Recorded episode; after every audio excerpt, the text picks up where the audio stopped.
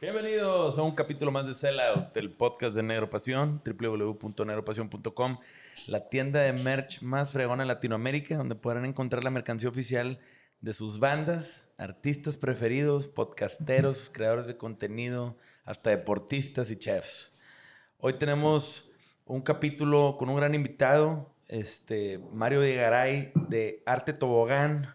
¿Cómo estás, Mario? Bienvenido. Hola, Andrés, Ricky, Arturo. Increíble, qué gusto, en serio, qué gusto verlos. Para los que no sepan, Mario es el encargado de todos los diseños, o la gran mayoría de los diseños y artes de los grandes discos de Panda, entre muchas otras cosas. Todos los discos. No, de, toda la avanzada regia que le llaman y de todo, todo, güey. Pero ahorita no quiero, no quiero empaletar, quiero que Mario nos cuente bien qué onda. Obviamente me queda claro que Mario fue una parte bien importante en la conceptualización de los artes de los discos. Ricky me ha platicado muchas cosas.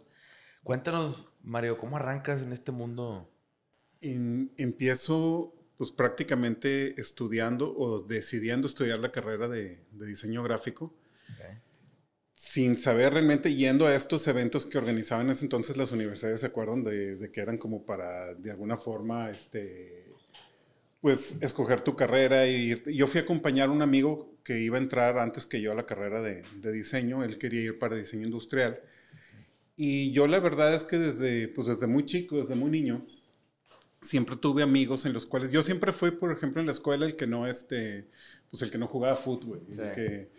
pero, pero también, también era como bien difícil porque era una época, ahorita ya es muy diferente, pero este, era una época, pues yo soy un, fui niño en los 70 vaya, este, en la primaria y a principios de los 80 y sí era muy marcado, o sea, los, los, que jugaban, este, pues me imagino que a lo mejor, no sé si todavía sigue, pero los que no jugaban fútbol, güey, Sí, eras, de que este, eras gay o algo así. Pues, pues, exacto. Estaba todo mal. Marginados. Sí, exacto. Y, Subdivisions. y, porque a final de cuentas te juntabas con, con las niñas, ¿no? Ajá. Más sin embargo, yo siento, siento que estuve de alguna forma no tan marginado en ese aspecto porque siempre sentí que no jugaba fútbol, pero sentí algo que yo creí que era como que un superpoder.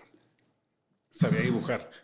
Entonces, eso está cabrón. Entonces eso me ponía en un punto porque, por ejemplo, no salía a jugar fútbol, pero era el que diseñaba o dibujaba el friso, no sé cómo se le llaman a esto, el pizarrón que estaba atrás del, del, maestro, del maestro o de, o, del, o de los pupitres y demás, que era el que lo, ya sabes, en Navidad, pues dibujabas las cosas de Navidad, o de repente cuando iba a hacer la foto de generación, hacías la camiseta con todos los, este, dibujabas a todos los de la generación y demás.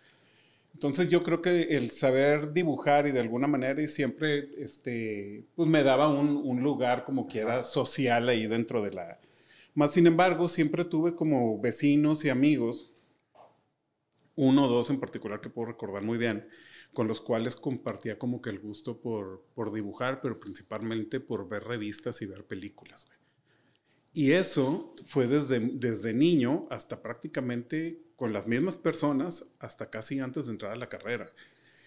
Entonces, antes de entrar a la carrera, pues sí estaba en una, pues como una disyuntiva bien, bien complicada ahí, este, porque, porque no sabía qué estudiar, güey. O sea, realmente entender o saber qué significaba diseño gráfico, porque esto, esto le estoy hablando en el 90 y debía haber entrado a la carrera, yo creo que en el 91 aproximadamente. Entonces, en el 91 todavía. No estaba muy claro ese tema. No, la cultura de diseño gráfico, pues si ahorita. Vaya. Sí, ahorita son rockstars, pero en ese entonces. No, ni tanto.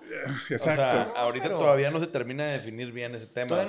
pero, pero ya hay. o sea, ya es mucho más prevalente. Sí, pero sigue habiendo. Yo entiendo por dónde va Mario que mucha gente no valora a veces y no le ponen el precio adecuado al trabajo de diseño. Está medio devaluado a veces. Imagínate en los noventas, güey. Ah, eres un güey que dibuja, güey. ¿Cuánto me puede cobrar este güey? Sí. sí, entiendo la parte como del, rock, del rockstarismo que de alguna manera pasó, porque, bueno, ahí ya es irme muy, muy adelante en el tema, pero, pero eso, pues, eso es otra parte del diseño que pasó hace muy pocos años y que se gestó una especie como medio escena de, diseño, pero es, es, como, es como otra story y, y la verdad también es un es muy sectorizada. Es, este, pero sí, a final de cuentas, este, pues me veía en la necesidad de, de encontrar, porque ya sabes, pues todavía no, no, sé ahorita cómo sea, pero en, en mi generación, pues todavía nuestros papás era, güey, tienes que estudiar algo. Influían mucho en la decisión, ¿no? Sí, y bueno, mi papá, ¿sabes? Mi papá se dedicó a las ventas toda la vida en el negocio del calzado. Trabajó para fábricas de León, Guanajuato por mucho tiempo en ventas y después abrió él su propia comercializadora. Y para papá siempre él siempre nos decía a, mí y a, mis, y a mis dos hermanos que en cualquier momento, cuando nosotros quisiéramos, él podía entregarnos su cartera de, de clientes. O sea, que continuáramos. Este papá era un gran vendedor, güey. O sea, mi papá, por ejemplo, si tú tomas ahorita. Estaba heredando su, su nombre, ¿hace cuenta? No, está muy cabrón. o sea, la verdad estaba, papá era, era un gran, gran vendedor, este, porque pues obviamente él no tuvo una carrera universitaria, se dedicó completamente a las ventas. Y pues nosotros tuvimos la oportunidad de, de estudiar y demás, este, gracias a las ventas de, de papá. Pero digo, tan buen vendedor que si traías un lápiz en la mano te lo vendía, güey, aunque fuera tuyo, ¿no? O sea, era. Entonces papá siempre nos, este, de alguna forma nos decía, este, y yo creo que en mi caso en particular, pues me veía que ser una, era una, persona que se la pasaba viendo televisión, se la pasaba viendo revistas, se la pasaba, este, que eso es otra cosa que después le quiero, le quiero achacar un poco a mi manera de conceptualizar las cosas a la cultura pop, de, la cual desde muy, muy niño, y que tiene que ver también por, por Monterrey, en algún momento se, se, habla también este, pues nuestra cercanía o nuestra posibilidad, o no sé por qué Monterrey se gana ese mote como de que la ciudad con más antenas parabólicas desde los 80 y demás, y de alguna forma, pues eso influyó tanto en, en una generación, en una escena que, que se gestó, que obviamente iba abanderada por la música, pero que, que alrededor de todo esto pues había diferentes disciplinas que también se influían por todo esto que teníamos de alguna manera acceso vía la televisión este, norteamericana o nuestra cercanía este, pues a los Estados Unidos principalmente. Y esto lo hablo por la música, porque en este, yendo un poco al lado de, de la avanzada, como se le llama, ¿no? Este movimiento como de, de, músicos que empezaron a desarrollar este, pues, sus propios proyectos en la ciudad, pues algo que llamaba mucho la atención es que sí era de alguna forma diferente este, lo que sonaba a lo que estaba sonando en ese entonces, que es, ya se ha platicado aquí varias veces, ¿no? Café Tacuba, Fobia, este, Caifanes, Maldita, este, que está increíble, o sea, yo creo que a todos en algún momento dejar de voltear a ver estas bandas cuando escuchamos solamente bandas en inglés y ver que cualquier, de alguna manera, alguien de, de tu mismo país y algo podía o estaba generando música que no fuera este... Sí, claro que fue sí, o sea, sumamente importante y lo hablamos eso en el podcast pasado con Pato Machete, de cuando llegó Soda Stereo y y como toda esta, esta otra avanzada eh, con más con influencias un poquito más europeas tal vez el rock en tu idioma. rock en tu idioma, y que sí fue un o sea que, que igualmente fue, muy importante no porque antes de eso era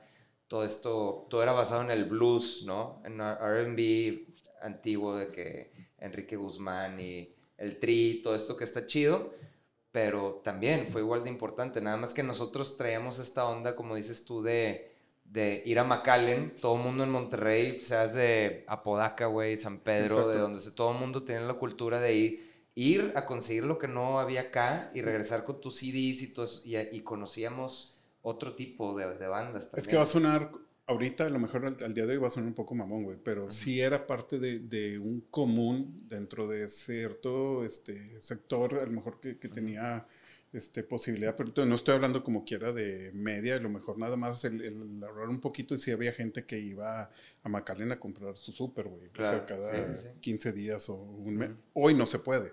Este, al nivel en, en, cuanto a como antes, de alguna manera. Este, pero sí, era, era a mí la verdad, y eso me trae un poquito y regresa un poco a la parte de un poco lo que me has preguntado, Andrés, de cómo empieza todo esto pues empieza desde, esas idas. una hermana de mi papá vivía, vive en, vive en San Antonio, entonces era, era muy común nosotros viajar a, Estados Unidos a, visitar a mi tía. Y me acuerdo que mis salidas favoritas, más allá de ir al mall, atrás de casa de mi tía, pero te estoy hablando de aquí a, metros, había un Toy R Us. Entonces era una locura. Imagínate de, de niño, güey. O sea, salir de casa de mi tía, del patio de, de casa de mi tía, abrías una raja y vas que ya como que abres la rajita y sale Bueno, caminabas menos de 100 metros y estabas en, un Toy R Us. Y mis salidas favoritas eran realmente ir al súper. En, San Antonio íbamos a Albertsons, me acuerdo. Y, íbamos a Albertsons. Y a mí, yo podía, mi tía, mi mamá se podían pues, dedicar a comprar la comida o lo que fueran a hacer a, Albertsons. Y a mí me encantaba el área de las revistas. O sea, fui una persona que creció con, con la revista Mad Ah, este, güey. Era, era, una locura, güey. Era una locura el, Las épocas de oro, las revistas, güey. Era, era la revista Mad. Y luego había como que sus... No quiero hablar competencia, pero, pero era crack. Era crack y otras, sí. Había varias. Pero bueno, Mad era, era una cosa. Fue un semillero de, de ilustradores internacionales este, increíbles. Com, comedia, este, pues sátira, muy basado en, la sátira pero mucho del estilo gráfico de, la revista Mad y de muchas de las cosas que terminaron, que, que estábamos viendo en los mismos 80s, en el mismo MTV, yo creo que vinieron a influenciar mucho la, la gráfica que de alguna manera después apliqué en los proyectos que, que, pues, que me tocó desarrollar. Este, tratando de acelerar un poco la historia, pues llego, acompaño a un amigo un día de estos de la juventud para escoger este, carreras. Yo no, no tenía Orientación vocacional. Exacto, güey. No sabía en qué podía trabajar. Yo no sabía que era una persona que le gustaba ver películas, güey. Este, que le gustaba ver la revista Mad, güey, o sea, todo mal, güey. O sea, de que te gusta volver al futuro, me gusta dibujar y me gusta la revista Mad, güey. Entonces acompaño a Alejandro, mi, mi amigo, a, a, este, a este evento y me di cuenta que hay una carrera de diseño gráfico. Lo que mostraron ahí no era al 100% pues, lo que a mí me, me gustaba hacer, pero se hablaba de que podía crear cosas, enseñaron ahí que podías crear las etiquetas de ciertos productos y demás. Empaques, etiquetas. Empaques y, y, demás cosas. Un poco el branding me, me, llamó la atención, pero tan, tan académico nunca lo había visto ni, ni me había imaginado que podía realmente dedicar. O sea, no lo traías en el mapa. Pues. No, no, para nada. Y de alguna forma sí siento que era lo más cercano, de alguna forma, con respecto a las demás carreras, porque entras al módulo de leyes y todo, y dije, güey, esto no... No es para mí. Definitivamente no es para mí. Y más porque ya le había dicho a, mi papá, mi papá me decía nada más que, que, él me iba a apoyar prácticamente en lo que yo quisiera, nada más que fuera como muy, este... Que fuera en serio. Que le echas ganas y que fueras, imagino. Que después ese ya es otro tema también, porque si te pones a ver, yo, a mí me tocó todavía, no sé ustedes, pero me tocó la preparatoria de dos años. La preparatoria antes era de dos sí, años. Sí, sí me acuerdo. A mí justo me tocó cuando lo acaban de... Ajá, el, cambio de tres. Yo entré a escoger mi carrera universitaria a los 17, güey. Sí, no mames. Es una locura. Eres un morro, güey. No tienes edad para saber a qué te vas a dedicar el resto de tu vida, güey. Yo todavía no sé, güey, qué quiero hacer con mi vida. Claro, güey. A los 17 ya, güey, teniendo hijos a los 21 y nada, güey. Eh, era, era, otra, era otra cosa. Eso sí fue un cambio, yo creo, este, importante. Esa decisión de, de llevarlo a, a, los tres años. Aunque la diferencia de que escoges a los 17 a los 18, pues tampoco se me hace. Este, Muy, sí, es de que un año más, un año menos, pues no hay tanto pedo. Claro. Pero en madre no lo había visto por ese lado, güey. Pues sí. Pero yo creo que, o sea, afectaba la, la conciencia colectiva, de cierta manera, saber de que estoy aquí dos años. O sea, no sé, de alguna manera afecta también como las edades relativas, ¿no? Y de, de cómo percibimos el tiempo en ese entonces, no sé, güey. Yo creo que sí, porque yo me acuerdo desde niño, pero desde muy niño, desde primaria, y yo creo que la primera mitad de la primaria, el estar este, pensando y, contando cuánto me faltaba por estudiar. No sé si a ustedes les pasaba, pero yo decía, a ver, estoy en tercero primaria, entonces me falta cuarto, quinto, sexto, tres de secundaria, dos de, de prepa y de carrera, pues dicen que son cuatro, pero ya estabas como que asumiendo, pues uno que ibas a estudiar, güey. O sea, porque no había como que de otra. O sea, el, el, el, o sea, no estaba en el imaginario como no hacerlo. Entonces, bueno, yo creo que esta parte de la historia pues no está siendo así como que tan, tan, tan divertida, pero al final de cuentas ahí es donde me doy cuenta que este que pues que diseño gráfico es lo más cercano de alguna forma, nada más porque involucra crear cosas desde cero. Y eso sí me llamaba, es, es, eso yo creo que sí fue el punto que, que, que me, llamó, me llamó mucho la atención. me meto a estudiar diseño gráfico y al último semestre de, de la carrera, en esta universidad no tenían, este, no tenían lo que era la tesis, o sea, hay un, se llama proyecto de evaluación final, que prácticamente ah, es, es, una tesis. Y yo lo hice sobre el lanzamiento, todo la, el desarrollo de piezas gráficas para un lanzamiento de un álbum de rock. Este, Ah, era- ¿te tocó eso sí de proyecto final? No, yo, no, yo lo Tú lo escogí. escogiste. Yo lo Ok. escogí.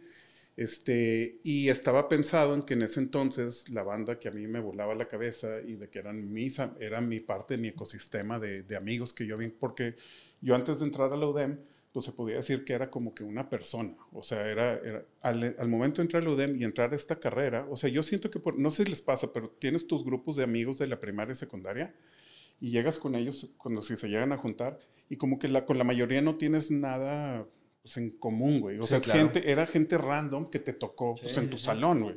Pero en la universidad es diferente porque ya como que pues ya, ya se separaron por grupos, ya es gente que tiene por lo menos un, un, este, pues algo en común que es este interés por la carrera. Y en el caso de las carreras creativas como diseño y demás, pues yo creo que sí estaba muy, como muy marcado. Este, el, el- yo siento que en la carrera como que cambié, me di cuenta que a veces el camino para donde iba como persona este, estaba muy basado en las cosas que la misma sociedad te iba diciendo y luego el diseño y, y- y la libertad creativa que me daba el diseño me, me empezó a, a como a mostrar que podía ser quien, pues, o sea, que no estaba mal no ser el del fútbol, que, que Claro. nunca, lo, que nunca lo sentí mal, pero siempre sentí que, que existía como, como esa parte, ¿no? El, el que no todo era ladrón de mi cerebro, güey, y, y que, y que también podías este, dedicarte a, pues, a otro tipo de, a producir otro tipo de, de cosas, ¿no? Sí. Entonces, termino mi, bueno, propongo mi, mi proyecto de evaluación final sobre todo el lanzamiento de una banda de rock, y esa banda de rock era la última de Lucas. La, última, No mames. la última de Lucas, estaban todos en la, en, pues en la universidad, yo ¿Sí? estudié en la UDEM, este, el, el bajista de la última de Lucas era el director de, de, de difusión cultural, güey, de- de- de- era Gabriel Guerra, estaba Flip en la guitarra, pues una historia yo creo que ya contada, y Toy este, en los teclados, este, Chiva, ahora cineasta y, y demás, o sea, era el, el vocal. Y pues bueno, una banda tota, güey. Este, yo creo que Chiva para mí uno de los principales, este, como frontmans que ha tenido este, Monterrey, una locura verlo, ser un tipo que estaba mezclando la presencia escénica de gente como Morrison, como Mike Patton, güey, como... Ok. Entonces era como bien divertido, güey. Esta banda empezaba con unos teclados que tiraba todavía así como medio tétricos y entraba Chiva con un brincolín, imagínate que con una máscara de payaso, güey, o sea, brincando por, por todo el escenario. De repente se, se quitaba la... Eso es lo único que me, me salió de la última. De. Lucas. Nosotros Entonces- nada más conocíamos, conocimos a Chiva ya como cineasta. Como cineasta. No, no lo conocimos como artista, pero gran tipo. No, tienen gran- que ver- Gran amigo. Saludo a Chiva. No, tienen que buscar performance de la última de Lucas en vivo. Era una, era una cosa, era una locura, güey. Pero tan era una locura que yo los veía y me volaba la cabeza las posibilidades visuales que podría tener representar la música de ellos. O sea, no sabía cómo explicarlo porque también nunca me había... Ahorita lo, lo dije muy chingón, Sí, o sea, sí, como sí, de claro. que, ah, como, como un, ya como un director de Ya arte. le pones nombre a las cosas. Ya le pones nombre. En ese entonces no sabía lo que era. Pues yo dibujaba, no ilustraba. Yo este, se me ocurrían cosas, no era el director de arte de. Sí, o sea, conceptualizar algo no era fácil. No, no, no. Y también no había las mismas herramientas que hay hoy en día. También todo era mano, o sea, era un tema más Claro. tailor-made, ¿no? Sí, sí. Sí, y como herramientas, la parte de, de hacerlo a mano, pues creo que, creo que pues, lo, de alguna manera pues, lo sigues haciendo independientemente que, Sí. que uses un lápiz digital o un lápiz análogo. Pero lo que sí no eran las mismas herramientas era la cantidad de información con la cual puedes ahora Contar. este, contar. Porque, por ejemplo, algo de, de lo que a mí me gusta mucho en el, en, al momento de conceptualizar al día de hoy es, por ejemplo, me, me prestas una lyric, de, o sea, una, la letra de una de tus canciones y probablemente hay un detalle o una palabra que a lo mejor no, no la conozco o no la entiendo, vas y haces research, claro, buscas claro. y probablemente todo el concepto de lo que vayamos a desarrollar gráficamente tenga que ir por, Claro. por ese lado. Entonces, esas como es por ese lado esas herramientas están como, como bien interesantes. O de sea, el lo- acceso a la información que tenemos No, es que hoy en día. antes, güey, el diseñador gráfico era una parte tan importante de una banda porque no existía información de nada de una banda, güey, más que la música. Pues es que el librito, y el lo que disco y venía- la portada era lo el que libro, tenías. el disco, este... Las y letras de las rolas que venían. en Las el- letras, y habían de que tres, cuatro fotos, güey, que le hacían una sesión. Y yo me acuerdo todavía en el 94, por ahí que apenas estaba utilizando el internet, nada más existía la página de habían cuatro páginas, güey. Y era, encontré una foto que no, o sea, inédita, que no, que no había visto, güey, de tal banda. Y era como, ¿qué pedo, güey? O sea, pero todo este mundito te lo construía el, últimamente, el diseñador del, del CD, porque era lo único que le podías ofrecer al, al fan, fuera del video musical, que pues quién sabe cuándo iba a salir, ¿sabes? O sea, como que dictaba como toda esta, toda esta narrativa visual. ¿no? Sí, De- claro. Ahora, la última de Lucas se convierte en un gran taller increíble para, para darme cuenta de lo que quería hacer, al final de cuentas, el resto de, de- de mi vida profesional. Pero con ellos, te- con ellos te pusiste de acuerdo, o sea, en qué, qué ibas a hacer o cómo Ellos- funciona esa... Ellos ensayaban en, en difusión cultural del UDEM. Y éramos un grupito de misfits ahí que, que íbamos. Yo, yo no tenía nada que ver con la música, pero era el güey que iba y se sentaba ahí a verlos ensayar. Me volaba la cabeza los performances en vivo cuando se presentaban, pero lo que me di cuenta de lo que más me volaba la cabeza, de, después me di cuenta que era en general de cómo se creaba la música, pero lo estaba viendo en- reflejado en, pues, en esta banda, era la manera en que se construían las canciones, güey, o la, o la parte Ok. creativa. O sea, el- Ok, el, ok. el llegar ahí a la hora del ensayo y Órale. que llegara alguien con una guitarra y decía, chequen esto, tun, tun, tun, tun, tun, tun, y, empe- y que la otra persona empezara a componer, las posibilidades que daban cada uno de ellos Claro. y que si faltaba uno no funcionaba de la misma manera, eso empezaba como, hoy lo, hoy lo entiendo, o sea que eso era lo que más me, este, como que me emocionaba y de alguna manera mi papá, mi papá tocaba guitarra, pero muy en la parte de bohemia, en las fiestas, a él le gustaba de alguna forma, este, muy bohemio. Y yo de niño, así como asumía que tenía que estudiar ciertas, este, hasta cierta, vaya, la universidad y la, todos los grados y demás, también no sé, como lo vi muy natural que mi papá tocara guitarra, asumí que en algún momento yo iba a saber tocar guitarra, pero como que por obra del Espíritu Santo, güey, o sea, no es como que... Sí, era como que yo veía que mi papá, heredar. yo pensé, esto es algo de grandes, güey, o sea, cuando yo crezca, güey, voy a agarrar la guitarra de papá y pues también voy a cantar en las fiestas y demás. Cuando me di cuenta que no y me, met- y me meten a clases, bueno, escojo dentro de la este, primaria donde estuve, había una clase opcional de guitarra y me doy cuenta que, pues que era complicado, güey. O sea, que no, vaya, no, no se me hacía tan fácil Sí. como agarrar yo el lápiz y, y poderme mover para otro lado más rápido, desarrollar ideas. Que con, que con la guitarra que ni siquiera estaba desarrollando ideas propias, estaba tratando de emular canciones en ese entonces porque pues es lo primero que, que aprendes, o sea, a- las notas y, y demás.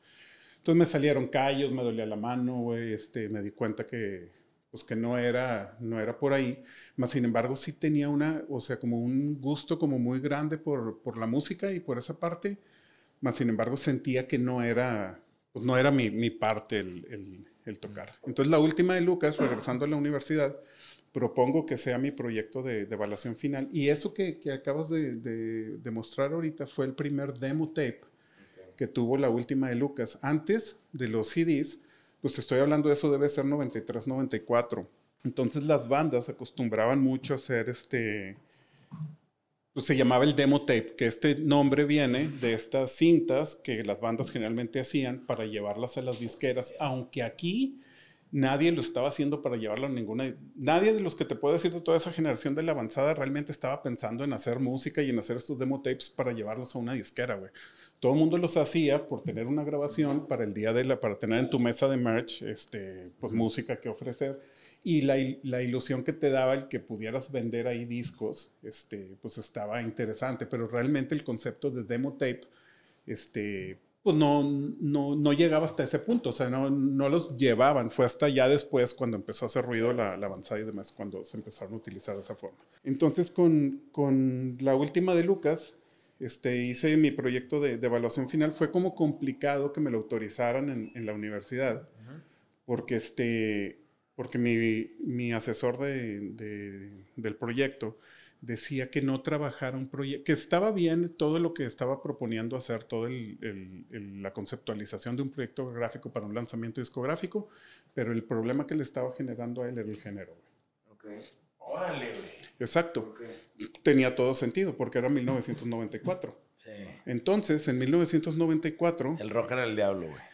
aparte de que, aparte de que, aparte de que era del diablo, este, lo que regía en Monterrey y, y, de lo que realmente había una industria de música era del, del regional mexicano. claro, claro, Entonces, si yo hubiera dicho, voy a hacer todo un proyecto de lanzamiento de, de pesado, güey. Sí, intocable. Que, eh, exacto, güey.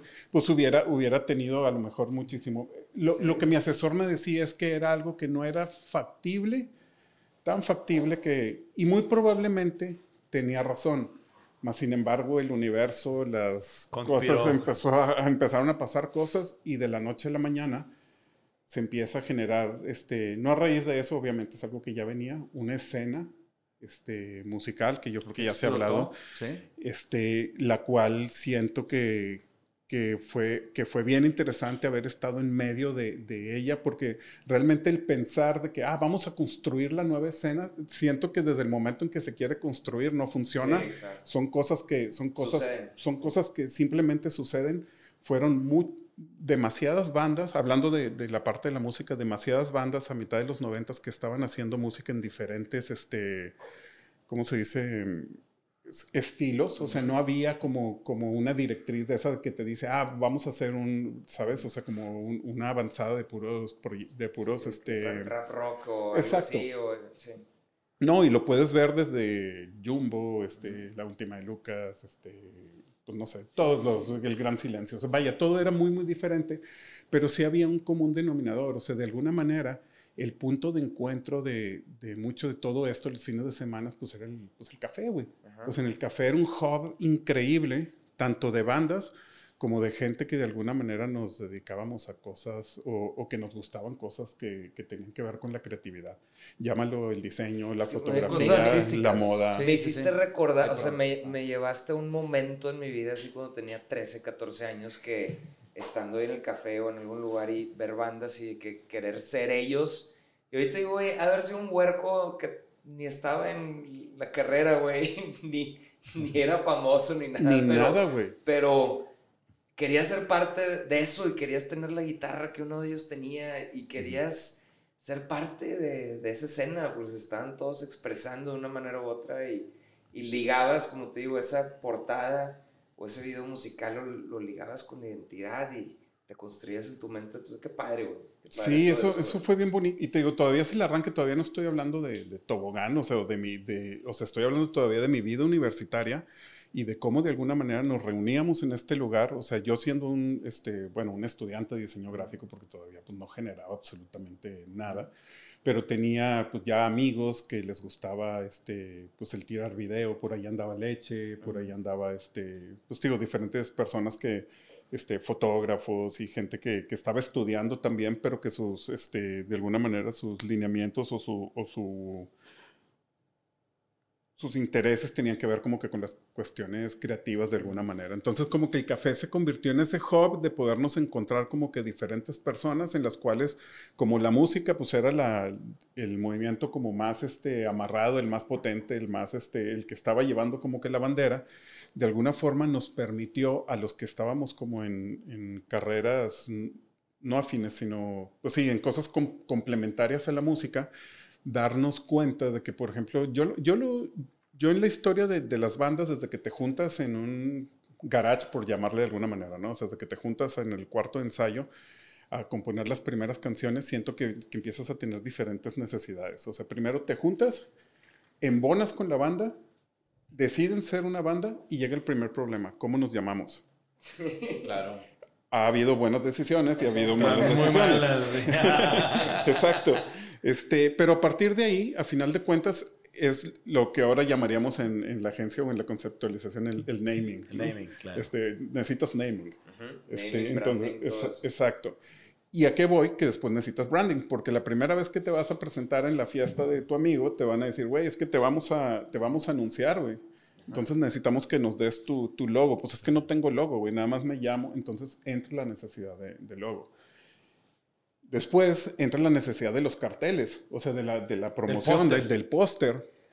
Y después, después empiezas a tener seguidores, que primero son tu novia y dos, tres personas.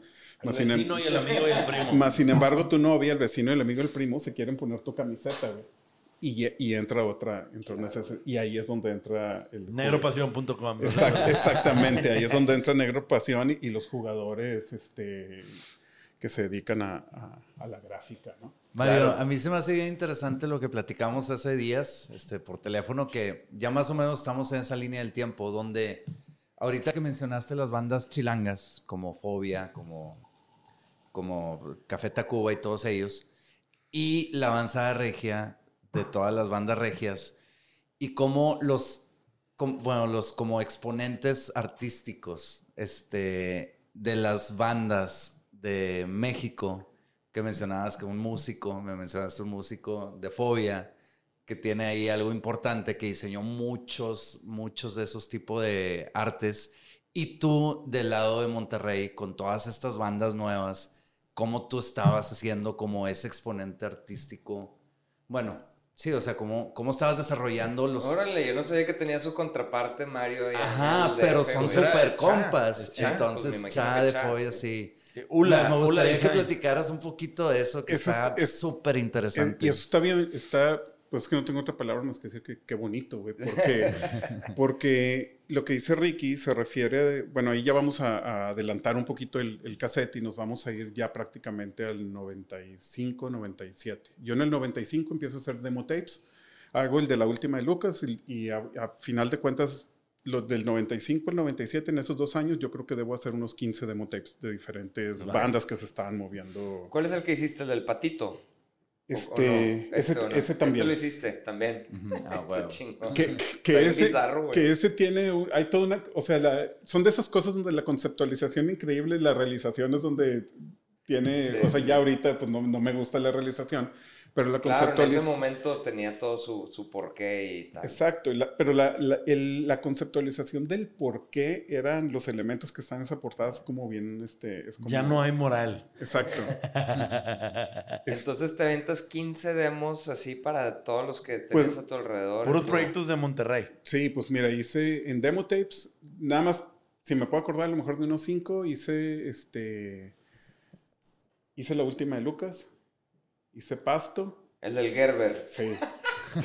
Está bien curado. Y ahorita les pongo Güey, es que todas esas cosas. Y, a- y era, y era muy noventas. Sí, era sí, sí, en, los no- en los 90, no sé si se acuerdan que, que había mucha esta tendencia como de agarrar este, marcas retro y, y traer de que Cloralex. O de que- Sí, y, sí, sí. y en Pasto hicimos un poco esa, esa parte. Agarramos este, pues, la iconografía de, de Gerber y manipulamos como la imagen. y- Está chido. Bueno, Niño cabezón. pero cabezón. Sí, y era, y era, y era- y lo tripeábamos a una onda de, del crecimiento personal y de que puras mafufadas, güey, Sí, pero al final de cuentas éramos Con madre. Jugando con Un bebé Photoshop, cabezón. un bebé cabezón y Crecimiento personal.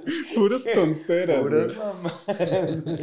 Oye, ¿qué, qué otro hiciste aparte del...? Mira, hice una banda que se llamaba Anaconda también, hice otra banda que se llamaba Crack, que era una locura, güey. Crack, todavía me acuerdo ¿Te de Crack, de- era Garagarza en la batería. Crack, en Crack está un güey que le decían el ronco, güey. Sí, o sea, que, me que era una, era pantera, güey. Sí, sí, sí. Y era, Y Gara tenía una batería, me acuerdo, porque los vi en desvelados una vez. Yo era de los que me embolaba ver desvelados, o sea, me, me desvelaba para, para el show.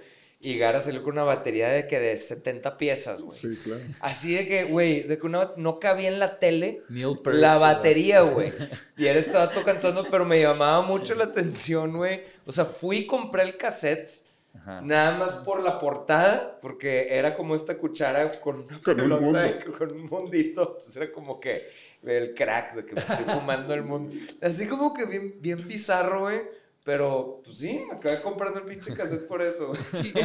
Y, y bueno, y, Crack. y bueno, hice, de, de eso me acuerdo, o sea, era, era- es- es- estamos mil- hablando mil de, demos, de una sí etapa hiciste, bien ajá. demo, pero, pero también muy, era muy, estaba yo empezando, la- las computadoras estaban apenas, este, Agarrando vuelo, güey. Era, fo- era Photoshop 1, no había Sí. layers en Photoshop, No, no. es como decirte que no hay, pues sí, es como no tener canales en, En la Sí, música. en la música. No había layers en Photoshop, este, y era, en- era tierra de nadie también, porque estaba el internet donde empezabas a poder bajar imágenes. Sí. Entonces te digo que era tierra de nadie, porque en ese entonces pues no, no existía todavía conceptualización de qué se puede, qué no. Entonces O sea, bajabas ¿qué, qué- cosas. qué hacían y- antes? Que puras cartulinas así de... O sea, como que con... Collages, así pues, como- güey, es que cómo hacías diseños, Ok. o sea... Eso es bien interesante, pero ahorita me acuerdo de regresar a... Perdón, pero, pero- es que está bueno, está bueno. Sí. Y más para las generaciones nuevas de que sí voy a sonar bien como cómo se marcaba antes por teléfono, de que con Sí, sí, sí, sí, sí. Pero ah, lo que sí fue bien interesante es que la mitad de mi carrera, o sea, mi carrera duró cuatro años y medio, y los primeros dos años nos enseñaron diseño análogo, Ok. porque eso es lo que había. Diseño análogo, Sí. que es lo que estás preguntando y ahorita te digo cómo funcionaba. Las computadoras prácticamente entran justo cuando yo voy a la mitad de la carrera. Entonces las universidades de todo el mundo pues compran Macs, que Sí. Mac hizo su, su tarea, Apple hizo su tarea de... Porque Apple, a diferencia de lo que es al día de hoy, que es una marca que le vende a cualquier persona, en ese no. entonces era, era una marca de nicho. Sí. Ajá. Por- porque eran máquinas que estaban diseñadas para poder trabajar gráficos y demás. Entonces, este, imagínate que de un día que nos estaban enseñando cómo hacer diseño de la manera análoga, al día siguiente nos dicen, allá abajo hay computadoras, nadie las sabe usar, bajen y muévanles. Muévale. Así, así fue, güey. O sea, Wow. así fue. Estaba un tanteómetro ahí, aprenderle. Así, y yo les tenía un pavor, güey, a las, a las computadoras. Me acuerdo un día que, este, me- a mí me, no sé por qué, güey, este, pero me da un pavor mandar imprimir, güey. Güey, yo todavía. ¿A ti te pasó eso? Todavía, no? o sea, yo no tengo impresora en mi casa porque me cagan las impresoras. O sea, vengo aquí y le pido Gloria. Pero es que Gloria, son un la siguiente no le hagas caso, mándalo a la Suena la cosa más sencilla del mundo. O sea, como que en tu Manzanita mente P. lo ves y dices, es- ah, pues esto va a salir como es esto y resulta ser un Enter. pain in the ass horrible. No, pero a mí, No me ¿sabes qué es lo que me... entonces, güey, cómo era. A mí lo que me daba miedo es que el laboratorio de computadoras, pues era como la entrada de aquí, de, o sea, 100 computadoras Ajá. este, con gente, pues haciendo sus trabajos de la escuela, ¿no? Más sin embargo, tú eras uno de esas, de De esos esa en esa isla. Entonces le dabas print. A mí lo que me daba pavor, güey, era que hiciera algo mal, güey, y que se empezaran a imprimir las cosas de todos, o que, o sea, que pasara algo mal. Y era muy, te digo que toda mi vida está relacionada como a, como a cultura pop. Había una película que se llamaba License to Drive, Con Puta, este- Yo me acuerdo, donde, donde Corey Haim está haciendo su examen y como que el güey se frustra y le pega la compu y Y apaga se apaga la- todo. y sí, apaga- sí, acuerdo. Eso, güey, eso se cuenta que a mí me daba mucho pavor, güey, que me pasaran como que esas, como que Sí. esas cosas. Entonces, bueno, ¿cómo era ah, diseñar de manera análoga? Haz de cuenta que tomabas la fotografía. Si tú ibas a hacer un layout de, un, de, un- de una revista, donde tú ibas a venir a la portada, se te tomaba a ti una fotografía e indicabas con una cruz que ahí iba la fotografía de Arturo. La foto la trabajabas de manera independiente y le Ok. tenías que indicar a, a la persona que se iba a encargar de hacer el original, porque era una especie de revelado y demás, Ajá, el tamaño de la fotografía. ok. Los textos vendían unos, unas este, especie como de, ¿cómo te lo explico rápido? Como unas calcamonías, unos, pa- unos stencils, transfers Los stencils, ¿no? Así Sí. como para... que los hacía una Sí. marca, si mal no recuerdo, no, no me acuerdo, según yo era española, que se llamaba Mecanorma, que venían unos stencils con diferentes, este, Yo me acuerdo de eso. con letras, güey. Sí. Entonces tenías que poner, haz de cuenta que los títulos con estos stencils para que después les tomaran. Era un proceso fotomecánico, güey. Sí. Órale, eran En- fotos, fotografías. Pero, por ejemplo, para el, para el bebé, o sea, si yo quisiera manipular y hacerle la, la frente más grande, ¿cómo haces Ah, pues eso? era, era manita. Dibujándolo. O sea, Dibujándolo. sí. O, Fuck o it. sea, o era, o era dibujando. O sea, todo lo que, lo que al día de hoy conceptualizamos como edición fotográfica, muchas cosas, o sea, en análogo, pues eran prácticamente construyendo, recortando y con collage. Pero a- al día de hoy, así como dices, ah, pues es que ese bebé, pues nomás les tiramos la... ¿Por qué les tiramos la cabeza? Pues porque en ese momento, la verdad, podíamos. Porque, porque se podía, güey. Porque antes no, güey. Entonces, si Photoshop me permitía, pues, Sí. jajaja, se ve con madre. Y de que, güey. Entonces, así es como de alguna forma, este...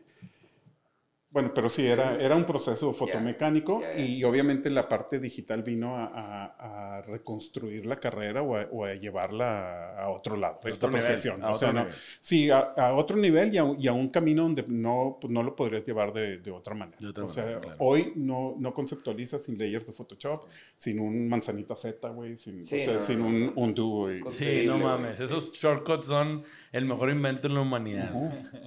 Sí, ahorita parece sí, inconcebible así de... Es más, hasta, hasta te quería preguntar, que voy a desviar la plática que no va para ahí, por, por ahí, pero ¿habrá alguien que, que, que diseñe ahorita nada más de forma análoga? Seguramente hay un güey que es la mera, Pues la sí, mera sí, en el mundo y que todo el mundo lo tiene acá porque es, Es- análogo nada más. No, no, X, pero... no, hay, no hay forma de hacerlo completamente Análogo. análogo. O sea, sí el proceso de, de desarrollo, de hecho es algo, y ahí voy a entrar un poco a lo que decía este Ricky, este, con respecto a un disco en particular que me gusta mucho de Ula Ula, que es el, la agencia de diseño de Cha, de, Sí, de- sí, sí, claro. Cha Fobia. Un saludo a Morata. Chad, toda madre, ya estuvo aquí en el Un- podcast.